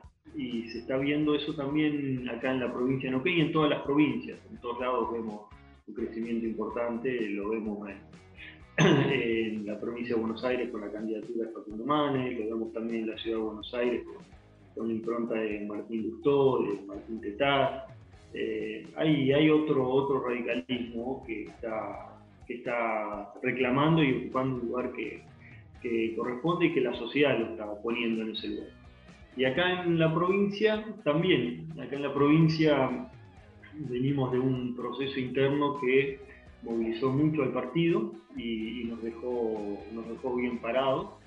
Un proceso donde eh, se dividieron aguas claramente y donde ganó por una abrumadora mayoría una posición que encaramos nosotros, encarnamos nosotros, que era la de un radicalismo que fuera opositor eh, al partido provincial, ¿no? porque también consideramos que a nivel provincial eh, nos encontramos con un partido que eh, ha confundido partido, gobierno y Estado, y han creado acá en la provincia de Neuquén un sistema feudal prácticamente, ¿no? Vivimos bajo un feudalismo con buenos modales, donde no aparece ese feudalismo tan fuerte como, como es el de Mendoza, pero eh, si uno eh, indaga un poquito y hace un análisis más fino, encontrás con que eh, el Poder Judicial nunca condena a un funcionario público, donde a la prensa muchas veces le cuesta ser absolutamente independiente porque por ahí se autocensura por temor a, perder alguna pauta. Ves que muchas entidades intermedias son cooptadas por, el, poder municipal o provincial, eh, ves que los partidos políticos hacen siempre un juego favorable al partido de gobierno y entonces aparecen supuestos opositores que no son opositores o gente que ingresa a un, órgano legislativo por un partido pero después termina trabajando y votando para el, para el partido de gobierno. Bueno, ves toda una serie de, indicios y, de características que son propias de los sistemas feudales. Radicalismo en la provincia de Neuquén eh, tiene una misión que es eh, lograr la, alternancia. hace 60 años no, hay alternancia, desde el 83 después para acá eh, no gobierna al nivel provincial el mismo partido y en la ciudad de Neuquén, como en otras ciudades, ha existido desarrollo y crecimiento cuando eh, el poder estuvo en manos de otros partidos, ¿no? de partidos opositores. El crecimiento que tuvo la ciudad de Neuquén fue, fue notorio a partir de que dejó de estar en manos de un delegado de, la provincia, como ocurría antes, y cuando empezó a estar en manos de, dirigentes opositores, como fueron eh, Pechi Quiroga y Martín Farizano. Y si uno analiza otras ciudades, aún en manos de otros partidos políticos, como puede ser Centenario, Cutralcó, eh, han tenido, Clotier, han tenido un, crecimiento y un desarrollo. Bueno, es porque de alguna forma este, este sistema feudal al que hacía referencia hace que esté todo subordinado a la conservación del poder. Lo importante es ganar elecciones, no gobernar bien. Y bueno, para ganar elecciones, ¿qué hace falta? Y hace falta mucho clientelismo, hace falta meter por ahí empleo público que no es necesario, pero que te asegure el voto. Eh, no hay que generar eh, desarrollo productivo y empleo genuino porque eso genera libertad en la gente a la hora de votar. Bueno, eh, hay toda una serie de características que por ahí, no por ahí, que son necesarias para el sostenimiento de, ese sistema. Y por eso es que hay crecimiento cuando, cuando la oposición toma el poder y bueno, y, después no hay, no hay desarrollo ni crecimiento cuando se mantiene este sistema. Años atrás había otra provincia, ¿no? Uno tiene que rescatar la, provincia de, Felipe Zapague, donde creó el, aeropuerto de Neuquén, Corfone, el parque industrial de Neuquén. Había una provincia planificada el Copade con, Felipe, con Salvatori y, un MPN que levantaba unas banderas que eran más genuinas era esa bandera del federalismo, de la democracia, de la justicia social, y que eran más genuinas. Hoy invocan esas banderas, pero eh, ya esas banderas no representan lo que representaban antes. Eh, hay como un agotamiento ya del partido provincial y el radicalismo viene un poco a, llamar la atención sobre eso y a decir, bueno, acá estamos necesitando una alternancia en la provincia. Bien, bueno, tienen por delante dos elecciones, una a, concejales por, la provincia de Neuquén, otra a diputados nacionales. ¿Cómo, cómo vienen este, trabajando para, el tema de concejales? En este caso vos vas a estar este, encabezando la lista por lo pronto por, la UCR, se va a definir en estos días este, si va a haber alguna alianza. Contanos un poco en eso, cómo están trabajando, qué proyectos ofrecen para la ciudad, cómo, piensan en esto de también integrarse a esta actividad tan importante que acarrea lo que es Vaca Muerta. Sí, como bien vos decís, eh, tenemos dos elecciones por delante. La elección de diputado nacional y la elección de, medio término del Consejo Deliberante de la Ciudad de. Son dos elecciones distintas, pero que enfrentamos a, un mismo adversario que es el populismo. ¿no? Un poco en relación con esto que venía diciendo, el populismo a nivel nacional lo, representa el, kirchnerismo, a nivel municipal lo representa el gobierno de Gaido, que Gaido es un emergente de esta misma cultura que venía recién eh, criticando del movimiento. Eh, es ese populismo que confunde dádiva con justicia social, el del boleto estudiantil gratuito cuando las escuelas están cerradas por pandemia o porque, eh, por problemas de infraestructura, de gas, de electricidad, de lo que fuere. Eh, bueno, este, un populismo concentrado en la compra de voluntades y proyectos hegemónicos. Nosotros venimos, somos el único frente, estamos integrados por UCR, PRO, Nuevo Compromiso Neuquino, que enfrenta a esos dos adversarios eh, de una manera coherente. ¿no? ¿no? se puede ser opositor al populismo a nivel nacional y ser oficialista a nivel municipal o provincial. Eso sería una contradicción. Nosotros en ese sentido somos el único frente coherente. A nivel municipal, además de esos tres partidos que te mencioné, nos presentamos a la elección de concejales con otros dos partidos municipales, que somos, son Somos Neuquén y Acción NQN. Y llevamos eh, una lista de concejales que la encabezo yo, acompañado de una abogada del PRO, Denise Stilger, pues eh, Leonardo Lesinski, del Nuevo Compromiso Neuquino, también fue un abogado. En cuarto lugar, la, la concejal Rocío Castamayor de, de la Unión Cívica Radical. Eh, a nivel nacional, eh, ya sabés, impulsamos la candidatura de, Pablo Servi y de Ayelen Quiroga, que son excelentes figuras, ¿no? Estamos orgullosos de, de, los candidatos que llevamos. Pablo es un tipo que conoce la provincia, que tiene una visión de provincia, que, se ha dedicado toda la vida a la producción, tercera generación dedicada a la producción eh, y un hombre con fuertes principios y que sabemos que cuando llega al Congreso va a ser fiel a lo que, a lo que él está representando acá en, en, la, en la, provincia. Va a integrar el bloque Juntos por el Cambio y sabemos que de, de, sus posicionamientos políticos y su lealtad a lo que, a lo que él manifiesta. Cosa que hoy es importante, no debería ser necesario resaltar, pero con tanta burocratización que existe de la política, lamentablemente lo, lo tenemos que, lo tenemos que decir. Así que bueno, en ese sentido nos presentamos a, a estas dos elecciones convencidos eh, que, que, llevamos una, una, propuesta superadora. Acá en la ciudad de Neuquén tenemos eh, críticas importantes de, de, cómo se viene manejando y gestionando la ciudad y tenemos propuestas para cambiar esta, esta realidad. ¿no? Acá en la ciudad de Neuquén eh, vemos que, como te decía hace un rato, eh, Gaido es un emergente de de ese sistema feudal y, y populista del MPN, ¿no? Personas que una gestión de gobierno que, como te di el ejemplo del, del boleto estudiantil gratuito, gastan millones y millones en una propaganda cuando eh, ese boleto estudiantil no te puede llevar a clase porque o no hay clase por la pandemia o no hay clase porque las escuelas no están en condiciones, ¿no? Es un gobierno que ha dejado caer absolutamente la educación pública en la provincia con el no mantenimiento de las escuelas. Ya vimos lo que pasó en, en Causal Bonito, donde explotó, explotó, una escuela y murieron tres personas. Eh, también otra escuela, en otra escuela en Putralcó sucedió algo similar, explotó un calefactor sin hechos eh, tan, tan delicados, pero así fueron. Eh, Aten denunció creo que 140 o 150 escuelas que no estaban en condiciones.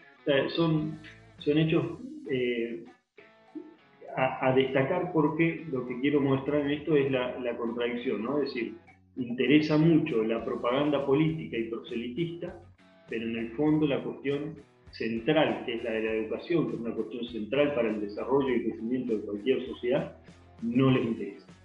No lo han, no lo han, no han demostrado interés en este tema. Después eh, hay, una, hay problemas serios de transparencia en la eh, y esto también es un asunto muy delicado. Eh, nosotros hemos, hemos, concurrido a la justicia y denunciado estos hechos de, de la contratación de, una cooperativa de los propios funcionarios del gobierno municipal y lamentablemente hasta el día de hoy no, no han habido explicaciones de parte del intendente.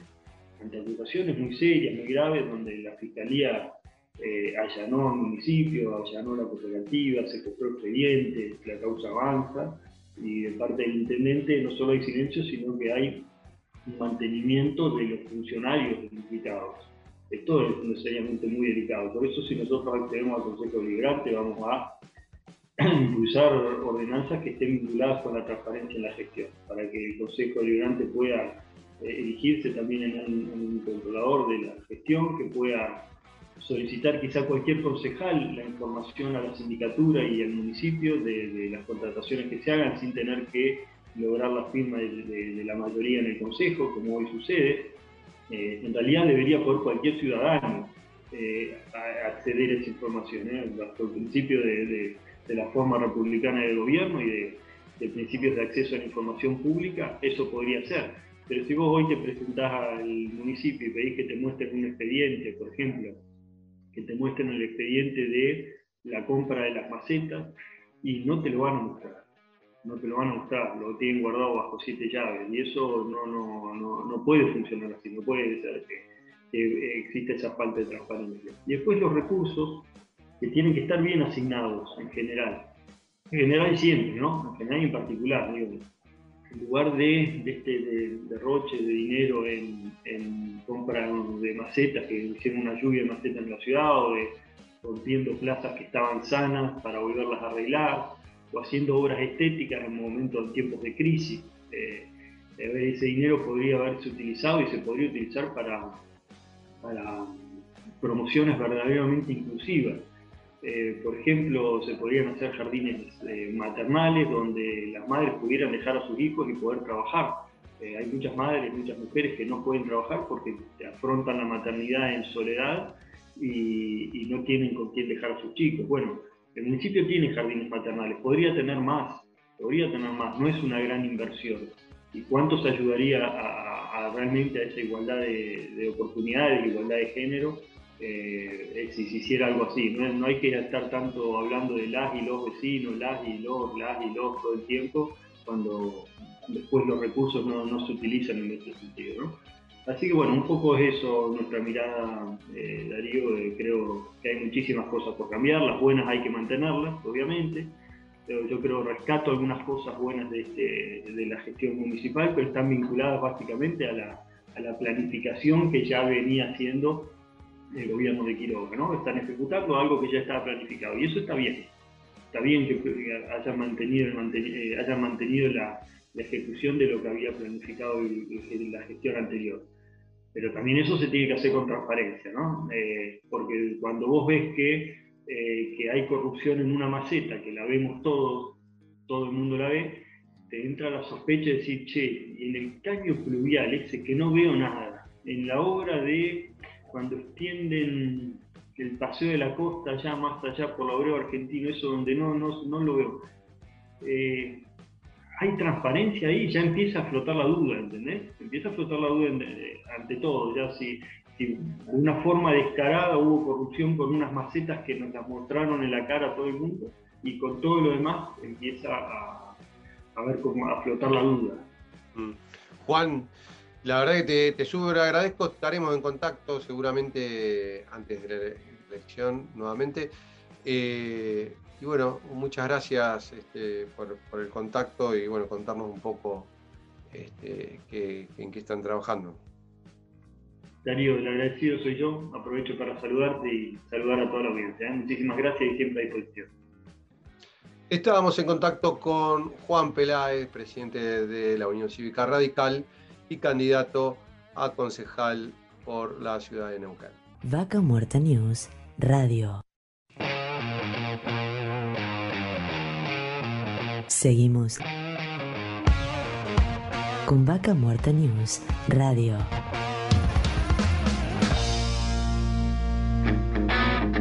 Auspicia. Estudio Jurídico Áspero y Asociados. Surlub. Distribuidor autorizado Castrol para Río Negro y Neuquén. Colegio de Ingenieros del Neuquén.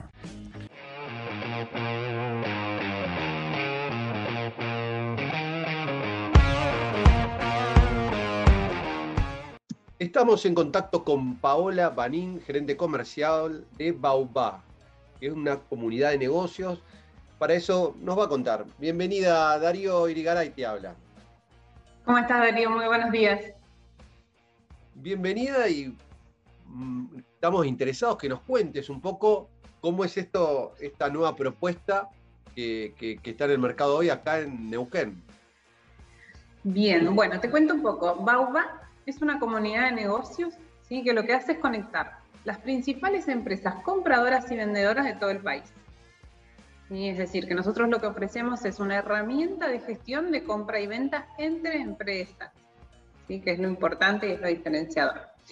Entonces, la idea es que sea una plataforma de negocios que justamente mejore la gestión de compra y venta, ¿sí? a través de una herramienta. Nosotros funcionamos de dos maneras distintas. Por un lado, la plataforma tiene un marketplace como funciona cualquier e-commerce tradicional, donde vos pones tus productos y alguien puede, o servicios, y, y otra empresa puede entrar, verlos y comprar.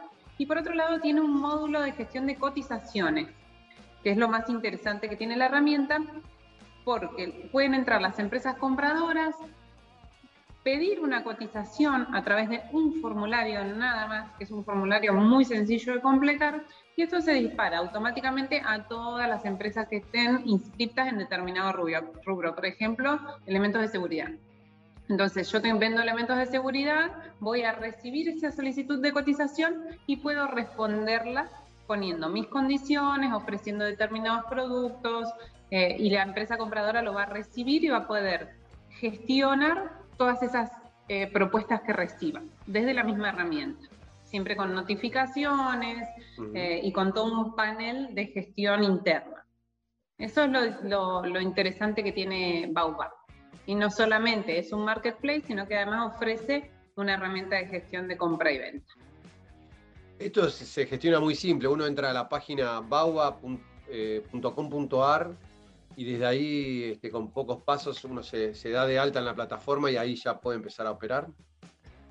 Sí, darse de alta es muy sencillo, pero nosotros pretendemos ser un negocio digital que además tiene el capital humano, es decir, que no solamente te decimos, bueno, vos entrá y registrate, fíjate cómo funciona, sino que también tenemos abiertos los canales de comunicación para que todas las empresas que se quieran registrar puedan solicitar una reunión y nosotros hacer el acompañamiento y la capacitación para mostrarles cómo funciona, tanto la carga de datos como el pedido y recepción y respuesta de cotizaciones. Si bien el registro es muy simple, porque solamente tienen que cargar los datos de la empresa, los datos del referente y demás, nosotros podemos hacer el acompañamiento. Eso es muy importante, siempre nos interesa recalcar que eh, detrás de Baubá hay un equipo de soporte que está dispuesto a acompañar al cliente también en los procesos de compra y venta. ¿sí? No es solamente un negocio digital, sino que además estamos nosotros como equipo atrás para acompañar. ¿Y cuál sería la, ventaja, digamos, porque eh, imagino yo que el tema es de, poder conseguir rápidamente, al estar ustedes vinculados, precios de varias compañías? No sé, necesito poner eh, seguridad en mi empresa y de repente tengo que salir a buscar cuáles son las empresas que estén en el mercado, que me den bolilla rápidamente, pues por ahí sabemos que a veces cuando uno pide presupuesto y es un cliente nuevo, por ahí a veces eh, es complicaciones cotidianas, por ahí no te dan respuesta ya. Y ustedes están vinculados y por ahí te puedo decir, mira, esto te, este te puede ofrecer esto. Ese sería como un, trabajo ahí de, vinculación más ágil lo que ustedes ofrecen. Totalmente. Nosotros lo que pretendemos es vincular empresas de forma ágil, transparente y segura. ¿sí? Tenemos como estos tres pilares hablamos de que es una herramienta ágil justamente por esto, porque vos con una sola planilla que completes llegás a muchísimos proveedores con un solo clic. Si no es que tenés que vos estar contactando a 10 proveedores distintos, uno, uno por uno por teléfono, enviándoles mails, ya simplemente con cargar tu pedido y en un clic vas a llegar a las empresas que, que están dispuestas a cotizar, ¿no? Eh, esto lo que hace es agiliza justamente todo el proceso de compra y venta, lo hace más transparente porque vos tenés exactamente a quién les pediste cotizaciones, qué cotizaciones te enviaron, en qué fecha. La herramienta también tiene una posibilidad de trabajar las cotizaciones como si fuesen una licitación, como funciona el sobre cerrado. Entonces vos trabas las cotizaciones que te van llegando y las podés abrir solamente todas juntas en el mismo día y horario, por ejemplo. Entonces eso hace que vos puedas tener un registro completo de la actividad. Y por otro lado, es seguro, justamente por esto, ¿no? Porque vos tenés exactamente toda la carga de datos que te queda registrada en la herramienta de gestión. Claro, vas, usando toda la plataforma. ¿Desde hace cuánto que está operando Bauba? Nosotros estamos trabajando en el desarrollo de la herramienta desde mediados de 2019. Esto surgió como una herramienta que supuestamente íbamos a hacer para gestión de compra y venta de productos y después fue creciendo y se fueron agregando funcionalidades, las cotizaciones y demás. Y recién en marzo de este año decidimos abrir la plataforma, si bien le seguimos mejorando cosas todo el tiempo y le seguimos agregando funcionalidades y demás. Desde marzo estamos acá instalados y ya eh, comenzando a incorporar. Nosotros decimos que ahora estamos en una etapa de lanzamiento en la que las empresas se están incorporando y durante agosto y septiembre eh, ya vamos a empezar a operar, ya vamos a poder habilitar a las empresas para que gestionen sus compras y, y sus ventas. En este momento lo que estamos haciendo es invitar a todas las empresas a, sumarse, a cargar sus productos para que, para que haya oferta y para que puedan participar. ¿Qué tipos de, de rubros pueden participar? ¿Está abierto a todos? ¿Algunos en especial?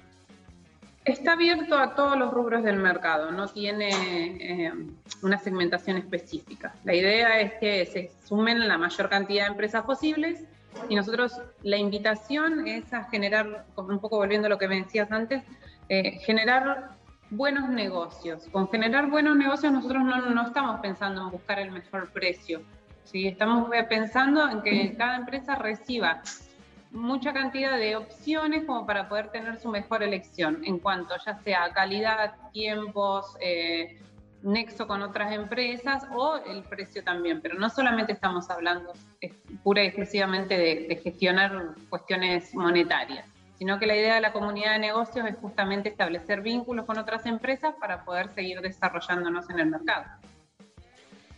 ¿Esto hoy tienen ustedes alguna, un vínculo más fuerte con Vaca Muerta, digamos, obviamente por, todo lo que se da hoy en Neuquén en torno a Vaca Muerta? ¿Está abierto a todo el comercio y empresas en general? ¿Pero tiene, algún foco especial en, Vaca Muerta? No, no, nosotros sí estamos, eh, comenzamos por las empresas de la zona, porque bueno, un poco, queriendo ser un poco más localistas, llamamos primero a participar a todas las empresas de la zona, pero la, invitación está abierta a nivel nacional, que las empresas participen, tanto eh, para comprar como para vender. Esto es un negocio digital, entonces entendemos que no tiene fronteras. Si bien nosotros, como te decía, estamos orientados a, acá a la zona y nos gusta y, tenemos como, eh, nada, mayor fuerza acá, eh, la idea es que se puedan sumar empresas de todo el país. Claro, ¿Cuál sería, digamos, la, diferencia en estar en las redes y esto puntualmente? Porque por ahí la gente dice, no, ya estoy, tengo, estoy en, Mercado Libre, tengo. Pero eso es, digamos, más para el público. Esto es, digamos, empresas con empresas. A otro empresas con empresas y hay muchas empresas que están en Mercado Libre. La diferencia de Baobab básicamente es el módulo de cotizaciones, es el módulo, porque nosotros no estamos ofreciendo solamente un marketplace, que no es poca cosa, vamos, vamos a ir eh, por partes. Un marketplace hoy por hoy no lo puede tener cualquier empresa porque es costoso desarrollarlo. Nosotros a las pymes les estamos ofreciendo tener su propio marketplace sin costo, porque operar dentro de Baobab no tiene ningún costo, esto es muy importante que lo sepan. Entonces, ah, las empresas que tienen acceso a, una, a desarrollar su propia plataforma web, que insisto, es algo costoso, pueden sumarse a Baobab, cargar sus productos, cargar su catálogo y esto no les va a generar ningún costo. Y va a ser una vidriera para que puedan estar en contacto con otras empresas. ¿sí? La empresa solamente va a abonar si realiza una transacción, pero pertenecer a la plataforma no tiene costo. Eso es por un lado. Y por el otro lado, que esto es lo que sí, eh, lo que te decía recién es lo que se asemeja a Mercado Libre, pero por otro lado, nosotros les estamos ofreciendo una aplicación una herramienta de gestión dentro del módulo de cotizaciones que tampoco tiene un costo para los vendedores. Entonces, vos puedes tener el registro de tus ventas, puedes recibir pedidos de cotizaciones, es una herramienta que te mantiene conectado con otras empresas sin ningún valor. Pero, insisto con esto, no es solamente un marketplace. El gran diferencial es que es una herramienta de gestión que te ahorra trabajo de escritorio muchísimo tiempo en las gestiones y que te permite tener un registro de tu actividad para el departamento de compras. Entonces, es una herramienta distinta, ese es el diferencial que tiene. Bien. Así bueno, lo interesante es que por ahí las empresas que nos están escuchando que puedan conectarse este, a su plataforma, probarla, no tiene costo. La pregunta que te iba a hacer era después, en el caso que se haga alguna operación entre dos empresas, ¿qué costo tienen? Mira, los costos son realmente bajos, es como máximo un 4% sobre la mm, transacción realizada, esa es la más alta que hay, eh, el abono más alto, entonces, eh, no, son muy bajos los costos, no, no se abona mucho por, por, participar dentro de la plataforma. Sí, el módulo de cotizaciones para los compradores tiene un costo que va a variar, eso sí, lo vemos con cada cliente en particular porque tenemos una tabla, pero de todos modos nosotros ahora estamos invitando a las empresas que se sumen. Durante agosto y septiembre no se abona nada. Ingresar a la plataforma no tiene costo. Las empresas que se inscriban ahora en agosto, en, estos días, en agosto y septiembre no van a abonar nada, ni siquiera las ventas que realicen, porque lo que queremos es que justamente puedan probar la plataforma y ver cómo funciona. Estamos seguros que después se van a querer quedar a operar dentro de la plataforma, por, lo que te decía que es muy, muy, fácil de usar. ¿sí? Es una herramienta que es muy atractiva para, tanto para el comprador como para el vendedor. Y además, em, las empresas se están sumando ahora, están cargando sus productos, saben que no a nada, pero también saben que se pueden ir de la plataforma en cualquier momento sin ninguna, no es que vos tenés que ingresar y decir, bueno, sí o sí tenés que estar tres meses, seis meses. Esto es una plataforma libre en la que ustedes pueden ingresar, probarla, ver si les funciona y si no, eh, darse baja del registro sin ningún problema. La idea acá, como te decía, es generar buenos negocios, que sea una plataforma transparente, que sea segura, que sea ágil. Nosotros estamos ofreciendo una herramienta que estamos seguros que va a funcionar. Entonces la invitación es súmense, eh, hagan algunas operaciones, prueben la plataforma y, a partir de octubre recién empiezan a, a pagar por las ventas realizadas. Bueno, la verdad que da ganas de entrar ya mismo, ¿no? de verla, probarla, así que vamos a también eh, chusmear un poco la, web. ¿Cómo se pone en contacto contigo, Paola? Pueden ingresar a la plataforma que es www.bauba.com.ar. En la plataforma del pie están mis mails y mi teléfono. De todos modos, eh, se pueden contactar también a comercial.bauba.com.ar y ahí van a recibir toda la información para poder realizar el registro. Nosotros estamos pendientes de cada ingreso que entra de solicitud de información, nos ponemos en contacto y acompañamos, como te decía recién, todo el proceso de registro en caso de ser necesario. Perfecto, aclaramos por ahí para el que nos está escuchando, es baubab, primero con B corte y después con B larga, la web, ¿sí? Correcto, B corte, B larga. B corte y B larga. Bueno, muchísimas gracias, Paola, por el contacto. No, muchísimas gracias a vos por el tiempo, por el espacio y esperamos que todas las empresas puedan sumarse para probar esta plataforma eh, que hemos desarrollado en Neuquén. Estábamos en contacto con Paola Banín, gerente comercial de Bauba. Vaca Muerta News, Radio. Seguimos con Vaca Muerta News Radio.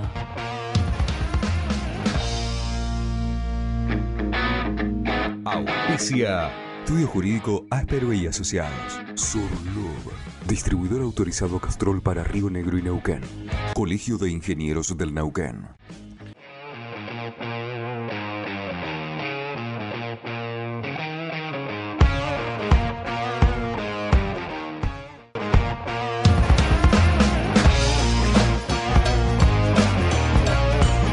Estamos en contacto con Betina Laurenzano, directora provincial de Fiscalización Hídrica de la Subsecretaría de Recursos Hídricos de la provincia de Neuquén. Bienvenida, Darío Urigaray te habla. Gracias, bienvenidos, buen día a todos y a todas, bienvenidos y buen día a toda tu audiencia. Betina, bueno, contanos un poco hoy en día cómo eh, eh, la provincia, digamos, está este, atenta con, obviamente, con la reducción de, agua que se sabe que va a pasar en, estos, en estos días. Ya está pasando y va a pasar porque al haber habido menos nieve en este invierno, eh, vamos a, tener una sequía. Este, y esto también ha puesto un poco en alerta, decir, cuánta agua ocupan hoy las fracturas que tiene la actividad hidrocarburífera. Este, eh, eh, va a haber que suspenderlas. Eh, por el momento, digamos, no, no, es un gran porcentaje del agua que se aplica. Bueno, un poco sobre eso quería que nos cuentes qué es lo que se está trabajando. Eh, vieron que eh, en estos días, bueno, el gobernador informó sobre la emisión del decreto de emergencia hídrica por sequía en toda la provincia de Neuquén. Esto es un acto administrativo que surge de todo un proceso, ¿sí? Eh, nosotros desde la subsecretaría en conjunto con la autoridad de cuencas de los ríos Limay, Neuquén y Negro, con la gente del, del COIRCO, con los pronósticos también del Servicio Meteorológico Nacional, con la gente del Consejo Hídrico Federal. Digamos, es la situación de, toda la evolución de todos los pronósticos que se hacen desde, desde la IC y, de todos los otros pronósticos y los pronósticos a, mediano plazo, esos que se ven a tres meses y demás, ya veníamos desde fines de, junio, principios de agosto, viendo que el panorama no estaba siendo auspicioso para la cuenca, ¿no? Eh, el periodo de mayor acumulación de nieve, que es fines de mayo, en realidad junio, julio, agosto. Ya en junio, cuando uno tiene los pronósticos, ya va viendo cómo viene. Eh, fin de junio ya vimos que no había, no había pasado mucho en junio y lo de julio, agosto, septiembre tampoco venía muy alentador. Este, es más, a raíz de la bajante del río Paraná, esto que es de Popo, Voz Populi de público conocimiento desde el Consejo Hídrico Federal, se solicitó a todas las jurisdicciones, porque es gran parte del país que está afectado por esto, eh, quienes habían ya declarado la emergencia, y nosotros contestamos, mira, nosotros todavía no, porque estamos en el, en el periodo que pueden haber ocurrencias de, nieve, pero no estamos viendo nada, o sea que es probable que esto siga así y que a más tardar en, en mediados de septiembre estemos emitiendo eh, el, alerta y la declaración de emergencia. Eh, la declaración de emergencia en, función de cómo se terminado desarrollando el mes de julio, eh, se emitió ahora a principios de agosto. eso no quita, digamos, la emergencia y lo que estamos avisorando es una situación equivalente a la del 98-99 para que se tenga referencia de, cómo, de cómo es la, situación en las cuencas. Hay muy poca nieve, hay muy poca nieve y se hizo la campaña de nieve que se hace siempre en septiembre, se adelantó a la semana pasada en Pampa de Chacaico, que es la estación referente para todo lo que es la cuenca del río Neuquén. Este, todavía no tenemos los datos y en función de eso se calcula y se hace la proyección de cómo son los derrames. Tuvimos reunión con la mesa de, emergencia productiva, la mesa agraria de la provincia de Neuquén, en donde no solamente la gente ve el resultado que es el caudal que va por los ríos, ¿no? Esta sequía afecta también a lo que son las pasturas, afecta también a la veranada, afecta también los campos de invernada. Digamos, es toda una situación compleja de, la cuenca. Eh, la cuenca del Colorado también está, está muy complicada, no tiene nieve acumulada, entonces los derrames que se están produciendo, salió el memorándum esta semana del COIRCO, en donde la, el caudal que se está simulando es muy bajo realmente. Sí, es un, que bueno, si me decías, Darío. Sí, sí, no, te iba justo a preguntar, porque obviamente que uno, uno ve lo que está pasando en general en el mundo, ¿no? Esto donde acá hay sequía, al otro lado se están ahogando, pero más puntualmente nos interesaba enfocarnos en, el tema de, la actividad de vaca muerta, eh, iba a disponer de los recursos, porque obviamente uno eh, permanentemente se va midiendo en cantidad de fracturas, el, digamos, el, nivel de actividad, y a mayor fractura, mayor agua se requiere. Sabemos que, que una, cada este, locación eh, o cada pozo lleva entre 1.500 y 2.000 metros cúbicos de agua con lo cual, por lo que nosotros estuvimos viendo, hoy se, consumen alrededor de unos 50.000 metros cúbicos eh, al mes. Eh, eh, a ver, vamos a, aclarar un, digamos, lo que se consume, sí está bien, es en función de, de, de la disponibilidad de equipos, ¿no? Nosotros como administradores de recursos, porque eso es lo que hace la Subsecretaría de Recursos, recursos hídricos, es administrar los recursos para satisfacer en función de lo que hay, es cuánta agua se necesita para cada actividad. ¿sí?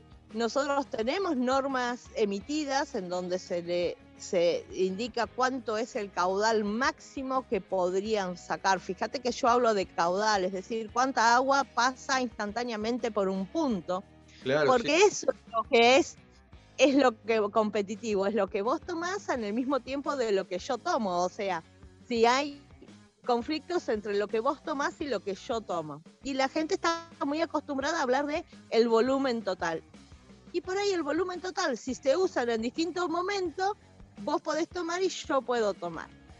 Claro. Cuando uno hace esas, esas cuentas de, de cuánto consume la actividad hidrocarburífera y cuánto podría consumir en el máximo, suponiendo que estén todas las empresas fracturando o haciendo estimulación hidráulica en el mismo tiempo, ¿sí? que ya uno sabe que eso es poco viable, digamos, que todas las empresas justo en el mismo momento todas estén haciendo, porque además no hay equipos de fractura para todas juntas en el mismo momento y tomando desde el mismo punto, ¿no? Están distribuidos en todas las cuencas, entonces están distribuidos y, y consumen de distintos recursos. Cuando uno hace ese cuenta, realmente no es un uso competitivo, porque el caudal que, es, que captan respecto al caudal que pasa por el río no es, no es, no es relevante. ¿sí? Más allá que cuando uno saca todo el volumen, sea un número grande. ¿sí? Claro. Entonces, eh, eh, eh, eso es lo que a veces, digamos, uno compara la actividad hidrocarburífera y nosotros siempre decimos, el riego es el que tiene mayor consumo, el que tiene mayor caudal instantáneo, ¿sí?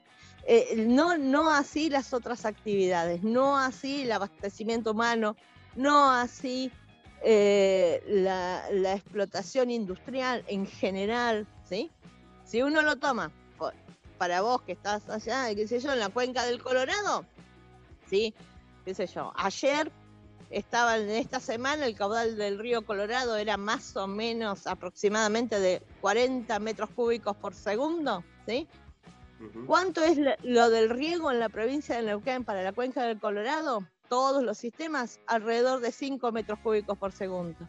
¿Cuánto tienen autorizado captar todas las empresas, todas juntas, que es el máximo que podrían captar? Alrededor de un metro cúbico por segundo. ¿Cuánto es el abastecimiento de, de agua para consumo humano? No llega más o menos 500 litros, medio metro cúbico por segundo. ¿sí? Es decir, cuando uno hace esa cuenta, ¿sí? Lo mismo pasa para el río Neuquén, ¿sí? Si uno toma río Neuquén, que encima la provincia de Neuquén lo tiene regulado, ¿no? Y justamente la regulación de cerros colorados lo que hace es eso, es poder acumular agua para cuando se necesitan en otros usos, ¿sí? Para cuando se necesitan satisfacer las demandas, ¿sí? Si nosotros no tuviésemos el complejo Cerros Colorados, muchas, en muchos momentos no tendríamos agua para satisfacer las demandas de riego, ¿sí? Vos pensás que, eh, qué sé yo, hoy está hoy está ingresando por cerros, cerros colorados alrededor de 80 metros cúbicos por segundo. Y cuando empieza el riego, va a captar alrededor de 70 metros cúbicos por segundo. Entonces, si no tuviésemos cerros colorados que almacenó agua, no podríamos garantizar los 140 metros cúbicos que, que se van a erogar desde el Chañar para satisfacer esas demandas de riego. ¿Se entiende? Perfecto. Y de esto ¿Cuánto captaría la industria hidrocarburífera? Menos de 2 metros cúbicos por segundo. Claro, es mínimo, o sea que prácticamente no... Obviamente que, en caso de que, baje este número porque supongamos no nieve y haya que resguardar en la represa agua, eh, se puede llegar a limitar. A ver, todo, digamos, estamos en una situación de sequía, ¿sí? Y creo que estas situaciones que son así nos tiene que hacer el CRIC para decir, bueno, hagamos un uso responsable y un uso racional de recursos, ¿sí? Nos tiene que dar todas herramientas para apropiarnos de esas cosas que uno siempre dice y que después no aplica. Entonces, si vos a la población le decís, lávese los dientes con la canilla cerrada, ¿sí? Para no desperdiciar agua potable, etcétera, etcétera, también las actividades tienen que reducir y fomentar el reuso y fomentar la reutilización y creo que estos son momentos en donde todos tenemos que generar esas estrategias como sociedad que fomenten la reutilización y la disminución del consumo de agua. ¿sí? Claro. Bueno, ahora un dato no menor que, esto, de, eh, prácticamente gran parte del agua termina en el mar también, ¿no? En esto de que se utilice el agua de los ríos, que a veces uno dice este recurso, y no usar agua de, un pozo, digamos, de, profundidad que se pueda hacer para, para tomar agua, ¿no? Bueno, a ver, parte del agua escurre por el río Neuquén, parte de agua escurre por el río Negro y llega al mar, ¿sí? Pero, a ver, también ese agua que llega al mar responde a una condición ambiental y responde a una condición mínima de, ecología que uno también tiene que preservar. ¿sí? Si uno dice, si vos querés saber cuánto es el caudal mínimo que está establecido en el río Negro, ¿sí? allá en la desembocadura estamos hablando de el mínimo está en alrededor de los 250 metros cúbicos por segundo, ¿sí? De ahí tenés unas tomas de, riego, que es IDEBI y otros más, que están en el valle inferior del, Río Negro, y después ya viene el mar, ¿sí? Es decir, un, volumen, obviamente, va al mar y forma parte de toda la ecología y de, de todo el desarrollo. Tampoco vamos a decir que no vaya agua al mar por que es un desperdicio. No, no, no. El agua también tiene que llegar al mar porque es parte del ciclo hidrológico y es parte del ambiente en donde vivimos, ¿no? Claro.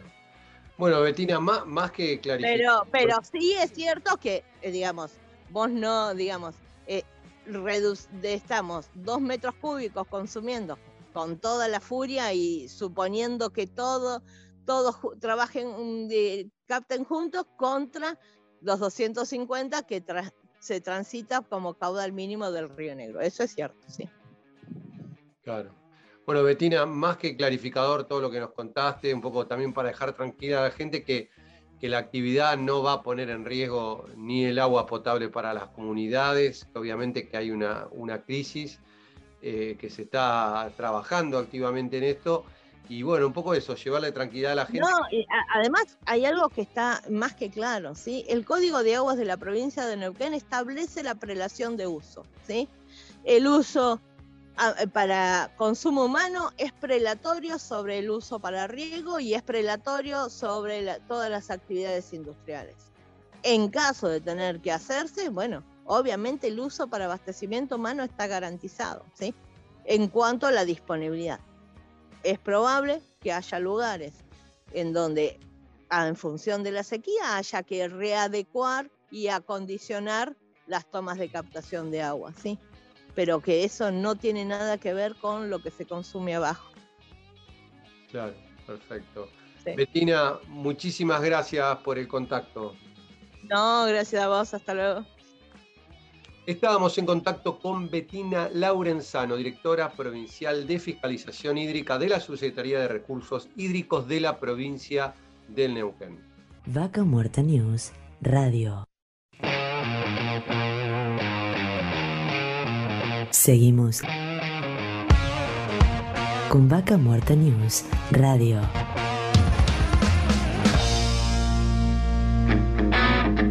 Auspicia Estudio Jurídico Áspero y Asociados. Surlub. Distribuidor autorizado Castrol para Río Negro y Neuquén.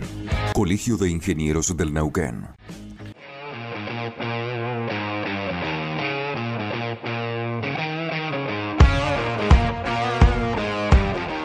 Y hasta acá llegamos. Muy rápido pasó el programa, como siempre, en esta edición número 20 de Bata Muerta News Radio. Mandamos un saludo enorme a nuestros oyentes que nos acompañan desde Neuquén Capital y todo el Alto Valle. A todos los habitantes, obviamente, Danielo y los yacimientos que sabemos que nos están escuchando. Gracias a todos por los mensajes, por tanto cariño. También un saludo muy grande a todos los que nos escuchan ahí en Rincón de los Sauces y por supuesto a todos los que nos acompañan por Spotify, que cada día son más. No queremos dejar de lado a todos los auspiciantes que hacen posible este programa.